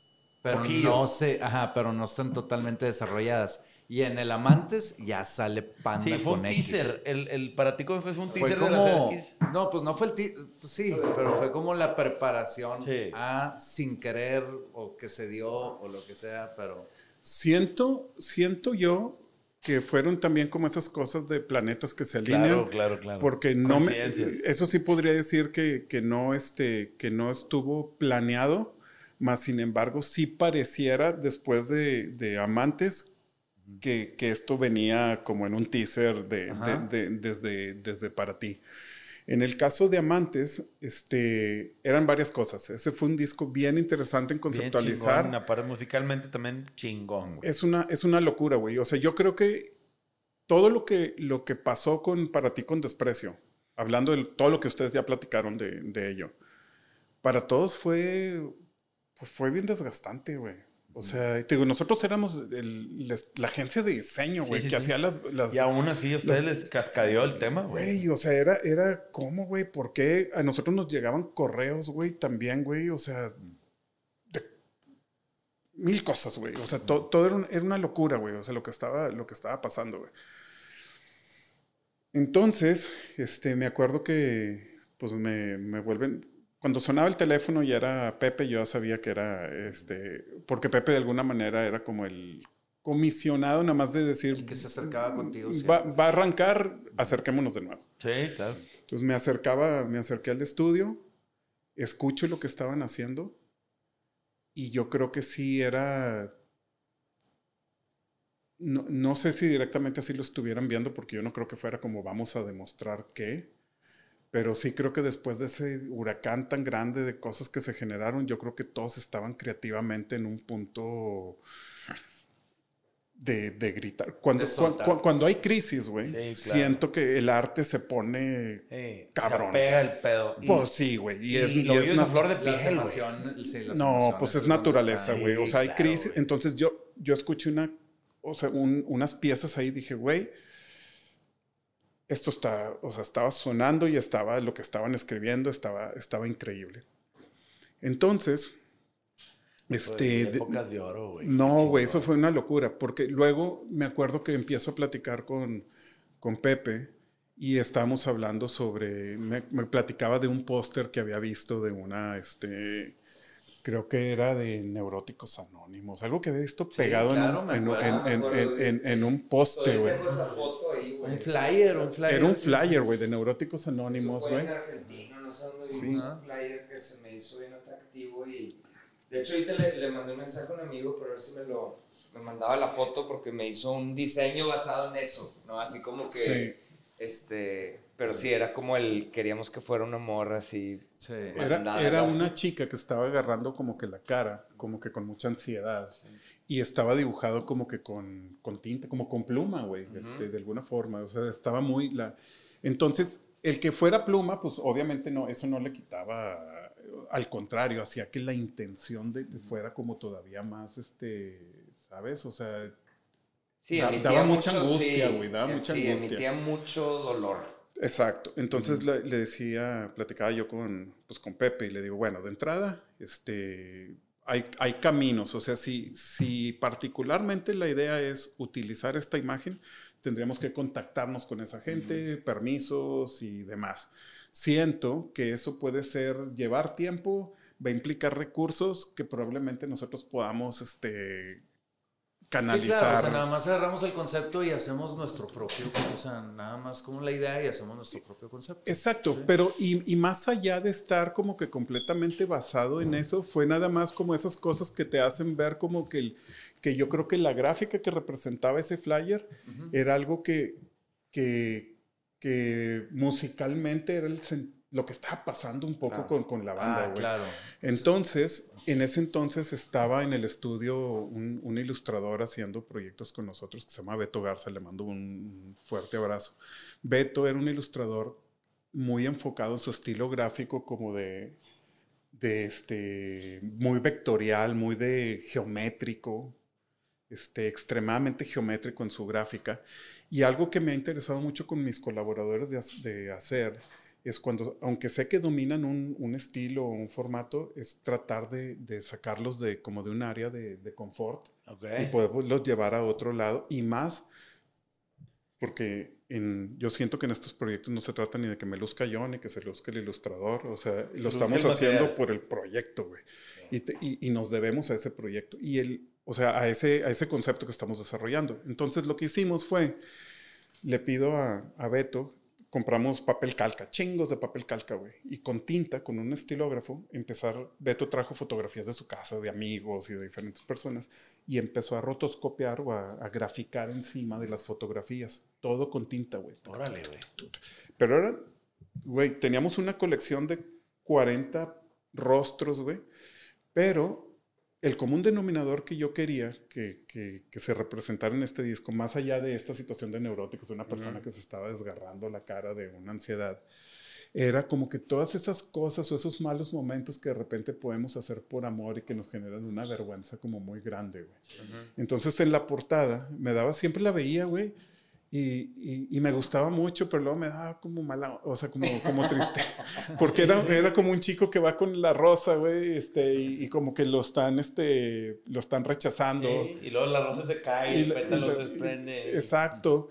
Y, luego la contra también es, es, es es que la veo y me acuerdo, güey, y, digo, independientemente que la hayamos conceptualizado y nosotros trabajado, lo más importante es que me sigue moviendo, güey. O sea, en la contra es una pareja que se está despidiendo, o sea, no pueden estar juntos, güey y están los dos llorando, o sea, como de que se aman, pero están este, con las lágrimas los dos, este, y es una... Por... Qué curioso, ahorita estoy pensando, eh, usas, has usado un chingo de técnicas con todos los, o sea... Un chingo, todos son diferentes. Acuarela, güey, ahorita llegamos a fue la obra, Fue la obra de, de Jacobo. Es diáspora de Jacobo. O sea, es... es y luego el Sangre Fría también, otro ilustración. ¿Cuál es el, de las menonitas? Es, es, es, Bonanza. Es Bonanza. Es, una obra eh, que expuso Jacobo Parra es un fotógrafo, es un fotógrafo eh, y amigo, gran saludos a Jacobo. Y mi partner in crime del estudio, de todas las fotos. Sí, sí, es, también parte de la raza y el güey es una obra donde el güey se metió a a vivir con una familia feminita, ¿no? Esa, esa, es una historia bien,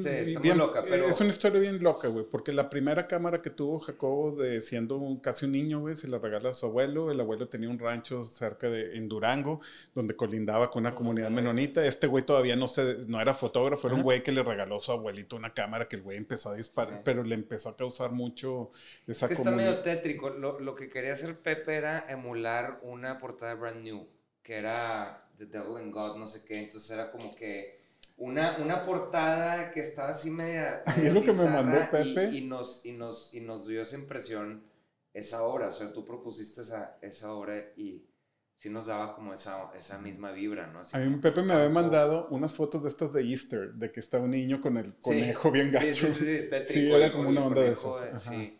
Entonces era así como, sí, por ahí, por ahí va, por ahí va esa onda, o sea, como que algo real, de la vida real, pero que diera, que, que, que causara alguna Lo que está bien padre de Bonanza, y ya brincando un poco allá y nada más para cerrar, es de que las fotos de, de- de- Imagínate que esa obra es una obra que había curado otro amigo de este mutuo entre Jacobo y mío que se llama Mauricio Palos. Jacobo tiene una caja de negativos de, de eso, de, de- de la comunidad menonita. Palos curó a 40 fotos y yo curé la curaduría de, de- de Palos, de Mauricio Palos, a 15 fotos. Ok. De esas 15 fotos, esas 15 fotos promedio son las que salen en los sencillos y en, los, y en, y en el material de Bonanza. Pero las fotografías en ningún momento están editadas este, de, con respecto a, a una postproducción fotográfica, sino lo único que tienen es una edición de composición. Por ejemplo, la portada de Bonanza, la fotografía original no son tres personas, son cuatro. Es una vestida de café, una de negro, una de café y una de negro. Ok. Yo Y ma- ma- macharon ahí. ce- me cerré yo, quito una de las de negro, entonces parece que son dos de negro, digo dos de café y una de negro al centro, Ya. pero la de negro que queda al centro trae el sombrero como más misterioso, o sea, le da un, le da un, Tuviste eso. la edición la lleva a algo que se ve como más, ese- como Ay, con cabrón. más misterio y demás, Qué pinche- entonces todo lo que hicimos con las fotografías fue editarlas para que se cambiara. Hay una señora que viene en los interiores que está como que en una mesa Ujú. es un asistente de un dentista, güey. Está como Ok. que limpiando dentaduras, güey. Este, hay, hay muchas cosas dentro de, de Bonanza que, que están... Este, Y luego está el Poetics. ¿El Sangre Fría también lo hiciste tú? Que ese también es como un cambio bien radical. Pero me la- volaba, por ejemplo, para, para un paréntesis en lo de la historia de Mario. Es de que entonces el lobo es un husky. No es siempre Mario. Es que lobo. que, güey, es un husky, no es un lobo. Pero- pero el disco ten- de Lobo es un. pero, ¿sabes? Te- lo del husky, yo lo... Es que el diseñador, güey, no me cambien mi elemento. No, cabrón. pero tenía, tenía que ver, o sea, por lo que yo quería como dejarles muy claro para que en algún momento cuando si, si no estaba yo para justificar que era siempre, este, de, de lo que se trata ese disco es de que perro no come perro. Si Sí. fuera un lobo, entonces no funcionaba la- la analogía. De lo que se trataba es de que es una morra que está cazando, está cazando perros, usando un perro para cazar, güey. O sea, eso es lo que está como, o sea, el perro sabe que está cazando a los de su misma No, especie. y, y no te acuerdas de alguna referencia Ay, que, te, que te mandamos para eso? No, No, no me no, es que hubo, ahí no hubo referencias gráficas. Lo único No, que me decía Pepe es que la, la chava esta era, o sea, la, la persona, la, la que representaba a la chica era como lo más despiadado que, que podía. Entonces a mí se me ocurrió de que, ah, pues es una cazadora de perros. Ah, es que ella trae un perro. Y ella aparte trae Ella un... trae un perro aquí como de sombrero. perro, con de- un perro Ella trae un perro como y trae un perro esos para- indios nativos gringos que se ponían animales acá. Sí, cierto, El punto ya. era ese, es una chava que trae un perro, o sea, ¿De como, como trofeo, más sin embargo trae, y trae otro perro para, Para matar cazar perros. perros. Es, de- eso era el, el- Entonces, por eso cuando decían de que el lobo, yo, no, güey, eso es de que es un perro, güey. Sí, sí, sí. Pero bueno, este, a final de me- cuentas me- era un me lobo. acuerdo para como si- Para fuera todos ayer los que dicen que era un lobo. Yo pensé que era un lobo hasta ahorita, güey. Este, sí, sí, sí. a sí, mí nunca me- No, pero tiene, obviamente, pues la relación viene, pues es de lo mismo. Son, Sí, no, no, es no, un- claro, claro. Es- pero si no me dices, no me hubiera, ese es mi o sea, no favorito. me hubiera cuestionado. A mí me es encantó. Yo como que hablando. ¿Sangre fría? Musicalmente y también el arte, fíjate, o sea, me, me, me gustó mucho la mona esta, o sea, el, el, el, el tipo de técnica. Diana Martínez, una ilustradora de, de fantasía, ella dice- di- dibuja para este tipo, ilustra para este tipo de cartas tipo Magic y... Ah, ok, ok. o sea, no para Magic, pero no, para otras otros, otros Sí. compañías que hacen Y, y me da cartas, gusto güey. que quedó así, o sea, sangre fría, porque este, me acuerdo mucho, Pepe y yo traemos la onda de estábamos entre sangre fría y los cuatro inviernos, algo así se, se iba a llamar. Y, Sí, pero sí, sí. me da gusto que, que haya quedado así. como- Sangre fría está más chido. También por la, por la rola, o sea, que hay una canción Sí, adentro sí. del disco, y creo que no había sucedido eso, ¿no? Pero no me- que no tuvieras, Ah, no o sea, que sí. tuviéramos una, Y no hay una rola que se llamaba Poetics, ni una rola que se llamaba... Exacto, que era algo que sucedía mucho en los noventas, de repente era así como que el título del disco era el, el nombre de una canción. A ustedes, a ustedes, este, ¿cuál es? Bueno, eso es una pregunta que, que sí les quería como, como hacer. ¿Cuál es su disco favorito de la o sea, gráficamente, de la discografía de? Gráficamente para mí es este, sí, pues es ese, a mí me gusta mucho Sangre Fría, es ese o, o Poetics me gustó mucho también, se me hace muy, está muy fino. Y más porque salieron, o sea, como empaque y como merch, eh, no sé si te acuerdas, yo, yo lo, es, creo que es el único disco que tengo en su cerrado, todavía es el de Poetics. Con empaque. Porque venía con una camiseta. Yo lo tengo también con Lo camiseta. tienes con la camiseta. camisa Yo esa. un bulto y es una camiseta que usó mi morra como 10 años, güey, porque estaba muy, era, una, era un algodón bien finito y bien, bien padre la camiseta. Rica la o sea, suave. Sí, y el, y el, y el, este, el disco, siento que estoy hablando muy, es que ya vamos para, para dos horas. El, el disco estaba, era como mate, era un cartoncito, güey. Era un cartón. Sí, sí, A sí. ver, explícame eso porque eso es que lo que había- me gustaba, la textura del pinche. Estaba dentro de un cartón. Sí, Ya. En, en Poetics pasaron varias cosas. Es la primera vez dentro de toda la discografía de Panda que una decisión este, de disquera que tenían toda la razón, este, me imagino que debe ser económica principalmente, de no hacer un digipack.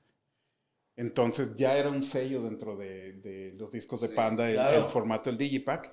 Y cuando nos dicen que no va en digipack, este, para mí, pues bueno, también no es algo con lo que no puedas vivir, no es como que sin Digipack no diseño, más sin embargo, las virtudes y ventajas que me da el Digipack para contar mis historias, este, siento que iba a ser aquí una limitante. ¿Por qué? Porque yo había conceptualizado que este disco fuera en acuarelas, basado en de que estábamos todavía, me acuerdo que cuando, cuando hicimos Poet- Poetics ya veníamos de una etapa de hacer varios discos, este, tanto con ustedes o como con Insight también, con estas temáticas como pues extremadamente pues de bajón, güey. Y me acuerdo que, que había como, a este género se le ridiculizaba de alguna manera, eh, había disqueras que sacaban como compilados donde ponían de que una muñeca negra con rosa, con los colores como del rosa, con el negro, con el moño y el Sí, copete. sí, la onda esa emo completa mexicana, ¿no? Sí, que eso era como, como lo veían o lo Sí. querían marketear. Y yo me acuerdo que cuando hacía los discos de. Bueno, cuando me empecé a meter en el género, me fui a McAllen a comprar libros, güey. Que, güey, yo necesito bibliografía de esto, güey. Sí, claro. Entonces agarré una bibliografía sobre de dónde viene todo el movimiento emo hecha por el editor de Alternative Press. Se llamaba Sí, una de las- Qué ¿cómo chingón, güey. Güey, está, está el libro, güey. O sea, vienen de qué película. O sea, Adam Sandler es uno de los, haz de cuenta, de los. Es uno de los de- emo- De, los dioses Sí, así, de sí, los. sí, sí. Ajá.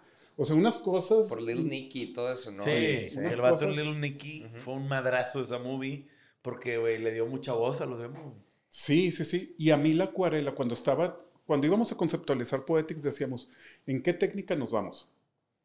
Y yo, yo siento que la acuarela se me hacía como que podía ser una, una, este, una técnica que podía representar muy bien a alguien con una tristeza enorme. Porque, güey, imagínate que yo estoy haciendo una acuarela y de repente estoy llorando y se me cae una gota y ujú. utilizo Ahí esa gota para seguir pintando. No mames, güey. Ultra pederator ese pedo. Exacto, güey, de que me faltaba terminar la, la ropita de la, de la Ya Mis emociones, me dieron, mis emociones me dieron el- la materia prima para acabar, cabrón. Entonces ahí contacto a un ilustrador que, que le traía yo la huella que nos habíamos Es una rosa contactado. pintada con mi sangre. Exacto. Oye, Este- oye, Mario, ¿y Arte Tobogán sigue activa al 100 y todo? Sí, sí, sí, sí. ¿Cuántos años tiene la empresa ya? Pues- ¿25? Pues mira, yo empecé, como te decía ahorita, en el 97 a hacer arte discográfico. Bueno, en el 97 con disquera, en el 94 demo tapes. Este, Ay, en- o sea, demo tapes en el 94, en el 97 ya con disqueras, Pues pero como 25 Mario, años. Y en el 2001 como arte tobogán. Pues vea, 21 años como Arte Tobogán, 27 como Mario. O sea, eh, haciendo Oye, ¿y has hecho portadas últimamente? De, de- Sí, ¿Sí? sí, sí, sí. Algo que, que María Ángela, mi hija, acaba de cumplir 23 años. Madre santa, güey. La semana, la semana, la semana pasada. Y, y a lo que voy con esto es de que las últimas bandas con las que he trabajado tienen esa edad, güey. Ok. O sea, he trabajado con Luisa. O sea, Luisa hicimos, hicimos el, el primero, de, el primero de A Luisa. toda más súper talentosa la Sí, sí, sí. El, el primer, el primer disco de, de Luisa, el que sacó el, el EP, Es una, es una fotografía de ella que está con un movimiento. con- es una foto de Jacobo, güey. No hay Ok. Photoshop, es un, es un Ah, barrido. qué chido. Con madre. no, es una, una locura, es una gran foto. Y el disco de Luisa viene en un digipack ahora como muy simple. Ahora son estos digipacks que estamos haciendo que es nada más abre... Como un este, sobrecito que abre, ¿no? Sí, pero sí trae charola. ¿Sí trae entonces, charola? entonces sí es digipack. Porque Ok. ese es otro punto. Ajá. Cuando, cuando traes la charola, tú le puedes llamar a tu disco Digipack porque lo que lo convierte en un Digipack Ajá. es la charola. La charola está patentada. Sin charola no hay Digipack. Tú puedes hacer, que luego lo hicimos, por ejemplo, en el arroz con leche de panda, hicimos una versión de cartón que se doblaba de Sí. cierta forma para que tuviera los cantos funcionaran. Eso, eso era, un trabajo también como de técnico porque teníamos cuatro flaps que al momento de doblar daba exactamente el grosor de la, La mitad, de, de la pedo. mitad de un jewel case. ok. ¿Por qué? Ah. ¿Por qué? Porque en el- todos los empaques, güey, cuando se mandaban las disqueras y todo esto, lo- tenían un tamaño, o sea, cabían ciertos discos. claro. Entonces, si no llevaba esa- esas medidas, hacías un desmadre Sí, en la el logística. control, sí, con el control. Entonces, lo que de- hicimos fue que midiera exactamente la mitad exacta para que lo único que pasara es que llevaba el- la caja y llevaba el, El doble. doble. de empaque. Ah, Entonces, bueno, en el caso de Luisa hay un detalle como muy bonito. Ella tiene una guitarra que creo que el día de hoy todavía la conserva, que es la guitarra con la que toca, que trae un azul metálico muy particular. Y haz de cuenta que la portada de Luisa es una foto en blanco y negro, pero cuando lo volteas, tiene una, es una sola tinta directa. Me fui yo con un pantone metálico a emular el- la, la guitarra de Luisa. Haz de cuenta que pusimos exactamente la, la misma tinta que emula pues, el color de su guitarra, de cuenta. Entonces, ese tipo de detalles como muy personales, este, digo, hecho Luisa, hicimos este, Valeria Canavati, hicimos Serbia, La Serbia. este, bueno, Serbia, el, su primer, este, Sí, me acuerdo que es una foto también que tomó Jacobo, ¿no? Es Que una los foto. blancos con una, una venda están roja. como y- con unas sí, Sí, máscaras. está sí. chido, sí, sí, está muy padre. Sí, ¿Qué sí. otra banda? Hicimos Serbia, hicimos Medina, que es un cantautor, este, bueno, eso hablando de la gente de aquí. Y ahorita estoy trabajando muy de la mano con dos proyectos, uno de Guadalajara y uno de Matamoros. Este, el de Guadalajara se llama Enrique Durán. El día de hoy estrenó, este, estrenó un, un single. Y Enrique ahí también como fact este, está trabajando en la producción de la mano de Flip. Ok. Este, yo empecé a trabajar Que con flipan Enrique. en todos los moles ese güey, cabrón. Sí, yo empecé a trabajar con Enrique hace como año y medio, este, en pandemia, me contactó, pues como se hace ahora, ¿no? Este, por Instagram, ya el mail, yo soy todavía de los de que, güey, mándame mail y me mandan WhatsApp y me pongo de que... Sí, sí. Sí, güey. Este, y me contactó por, por Instagram, este, este Enrique, me invitó a, a empezar a hacer sus, sus sencillos, sus artes digitales, sus, Ah, chido. este, y después me, me comentó que había contactado a Flip después para ver la posibilidad de producir y está viniendo eventualmente a, a Monterrey. Estoy trabajando con Enrique, este, Le hago estoy to- siguiendo para checar ese pedo. Enrique Durán y estoy haciendo, hay otro, hay otro cantautor que se llama Manuel Morales, él es de Matamoros y se acaba de mover a, a la ciudad de Querétaro. Y él es bien interesante porque él este, acaba de retomar su carrera como de, de música, él se está financiando. Autofinanciando todo. Él se está autofinanciando, pero es algo que él, en un momento, es algo que él quería, como que él se debía a él de alguna manera hacerlo y lo está retomando hoy en un momento donde lo puede hacer porque su core o su trabajo este, principal, él tiene un, una- un canal de YouTube este, que está enfocado en contar historias de terror. Ok. Y al parecer al, al- ido al- canal le va, le va muy bien, el canal Qué se llama chido. Mundo Creepy y es una locura. O sea, y lo que está bien interesante, este, porque hay, hay como varios, este, vaya, canales de este tipo, ¿no? Está, pues, obviamente, leyendas legendarias, que, por ejemplo, en el caso de leyendas, pues, está muy abordado desde el punto de vista de comedia. Ellos son, Sí. pues, stand-up comedians y, y, pues, llevan los casos que prácticamente son casos que ya existen. que lo- Mediáticos, sí. y, lo- y los cotorrean en, en el lado de la comedia. En el caso, por ejemplo, de lo que hacen en, en Mundo Creepy, tiene que ver con, con estas famosas creepypastas, estas historias que, que las cuentas como en primera persona, que empiezan como de que, ah, el tío de un amigo le pasó y de que iba, iba en la carretera. Entonces, de que se empieza a poner súper pirata, güey, y dices, güey, pues suena que no es cierto, pero si sí fuera, si sí es cierto, Estaría con madre. estaría con madre. Entonces ese formato del creepypasta es lo que ellos hacen. Lo que está bien padre es que las historias ellos las escriben. Este, ah, son, son, historias propias. Son historias propias. el, el, 70% del canal. El otro 70% creo que como que invitan a las, este, pues a la audiencia que les cuente como que cosas. Y está bien padre, güey. Bien, la verdad yo me, yo me enteré de él porque también me manda un mensaje directo invitándome a su proyecto de musical, que Mundo Creepy ahora de alguna manera le da la oportunidad de, de, de financiar su proyecto de música este, o sea, su canal de YouTube de alguna manera lo, lo, empuja a poder este, hacer su proyecto de música. Me invita a hacer sus sencillos, pero estuvo bien padre el proyecto con él, porque él tenía bien claro, él ya tenía su álbum prácticamente grabado. Entonces él me invita a desarrollarle los artes de los sencillos, porque los va a lanzar, de que, bueno, ya los lanzó. Tira uno, después el otro y al otro mes el otro. Y él quería cerrar con un digipack, con un empaque físico. Entonces fue prácticamente a la vieja escuela, desarrollar un concepto. Este, ese proyecto es bien interesante porque, ah, bueno, al día de hoy ya se sabe, pero el proyecto se llama, nadie sabía cuando iban a salir a aprender los sencillos, se iba a llamar el disco completo Entre Quimeras. Una quimera es un animal mitológico ah, que se compone de un león, una cabra y una serpiente en la cola.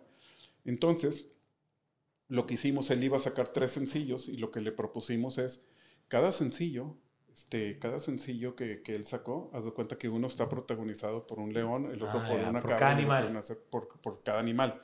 Esto con la idea de que ahora, como ahora ya no tengo un empaque que desdoblar, ahora donde yo puedo ver esta, esta, esta continuidad, esta continuidad es en, las, claro, los sencillos, sí. Entonces, si tú pones los sencillos de este güey, se ven las tres, se ven las tres portadas. Esas tres portadas modulares conforman una quimera. este, qué chido. Y cuando sale el álbum, cuando, bueno, después él hizo ahí como una, este, una actividad donde preguntaba que cómo creían que se fuera a llamar el disco y demás. Y cuando ya sale el álbum, ya sacamos este, este, un digipack donde ahora sí ya viene la quimera, este, pues ya ilustrada, ¿no? Este, ya, ya no como animales independientes, sino ya una, una quimera. Un chorro de gente, pues como chavitos, este, que, que nos escuchan, y pues muchos son diseñadores. Ya sabes que ahorita es una carrera muy popular o como que la gente le está, le está entrando mucho al diseño. Este, ¿Qué consejos les quisieras dar así como, como nada más como pues a toda la gente chavita que... como veterano en la industria. Como veterano, ajá. ¿Qué le dirías a esta nueva generación de diseñadores? les decir a todos ellos? Es que es, es es como bien difícil dar, dar un consejo sin, sin sonar al cliché de, sí, ganas. de tío. De, tío y de tus sueños y de persigue. Pero la verdad es de que siento que cuando haces, yo creo que un poquito lo que platicamos, porque era imposible poder abarcar la conceptualización de cada cosa cuando mencionábamos otra y, y nos estuvimos repartiendo, pero creo que lo que queda bien claro es como la pasión que hay hacia cada uno de los proyectos. sí, es la eso, pasión, eso, es la entrega, la pasión. Entonces yo creo que a lo que te dediques, güey. O sea, yo por ejemplo, este, me la pasaba viendo, este, revistas, viendo películas, y a lo mejor para otras personas, ahora no estoy diciendo ponte a ver revistas y películas y, justifica de que, que ese va a ser tu onda, pero por ejemplo, este, lo que iba a decir ahorita nada más, la forma en que abres este, Amantes Juntamente es cuando lo abres, lo primero que te topas es una pareja aquí en primer plano que luego la vuelves a abrir. Esa pareja que, que, se forma aquí al momento de, de antes de desdoblar el empaque está basado en esas contraportadas que tenía la revista Mad que doblabas sí, sí, al final y se, hacía una, una, y una V. A lo que voy es que todas esas cositas que me acompañaron toda la vida de, de, la cultura pop y de las cosas las terminé como, como utilizando diseño gráfico al día de hoy, siento que hay muchos memes ah, ah, para esta carrera, güey. Al igual que de la música, es como decir, güey, ¿para qué estudié este? Más sin embargo, yo no, yo no, exacto, yo no, yo no, me, yo no me hubiera, yo no me hubiera visto haciendo otra cosa, este, que, que esto. Yo creo, yo creo, o lo, por lo menos lo que yo hice, me funcionó este, de alguna forma por un, por un gran tiempo. Hoy, hoy tengo que diversificar un poco más contra la idea original de lo que era arte tobogán.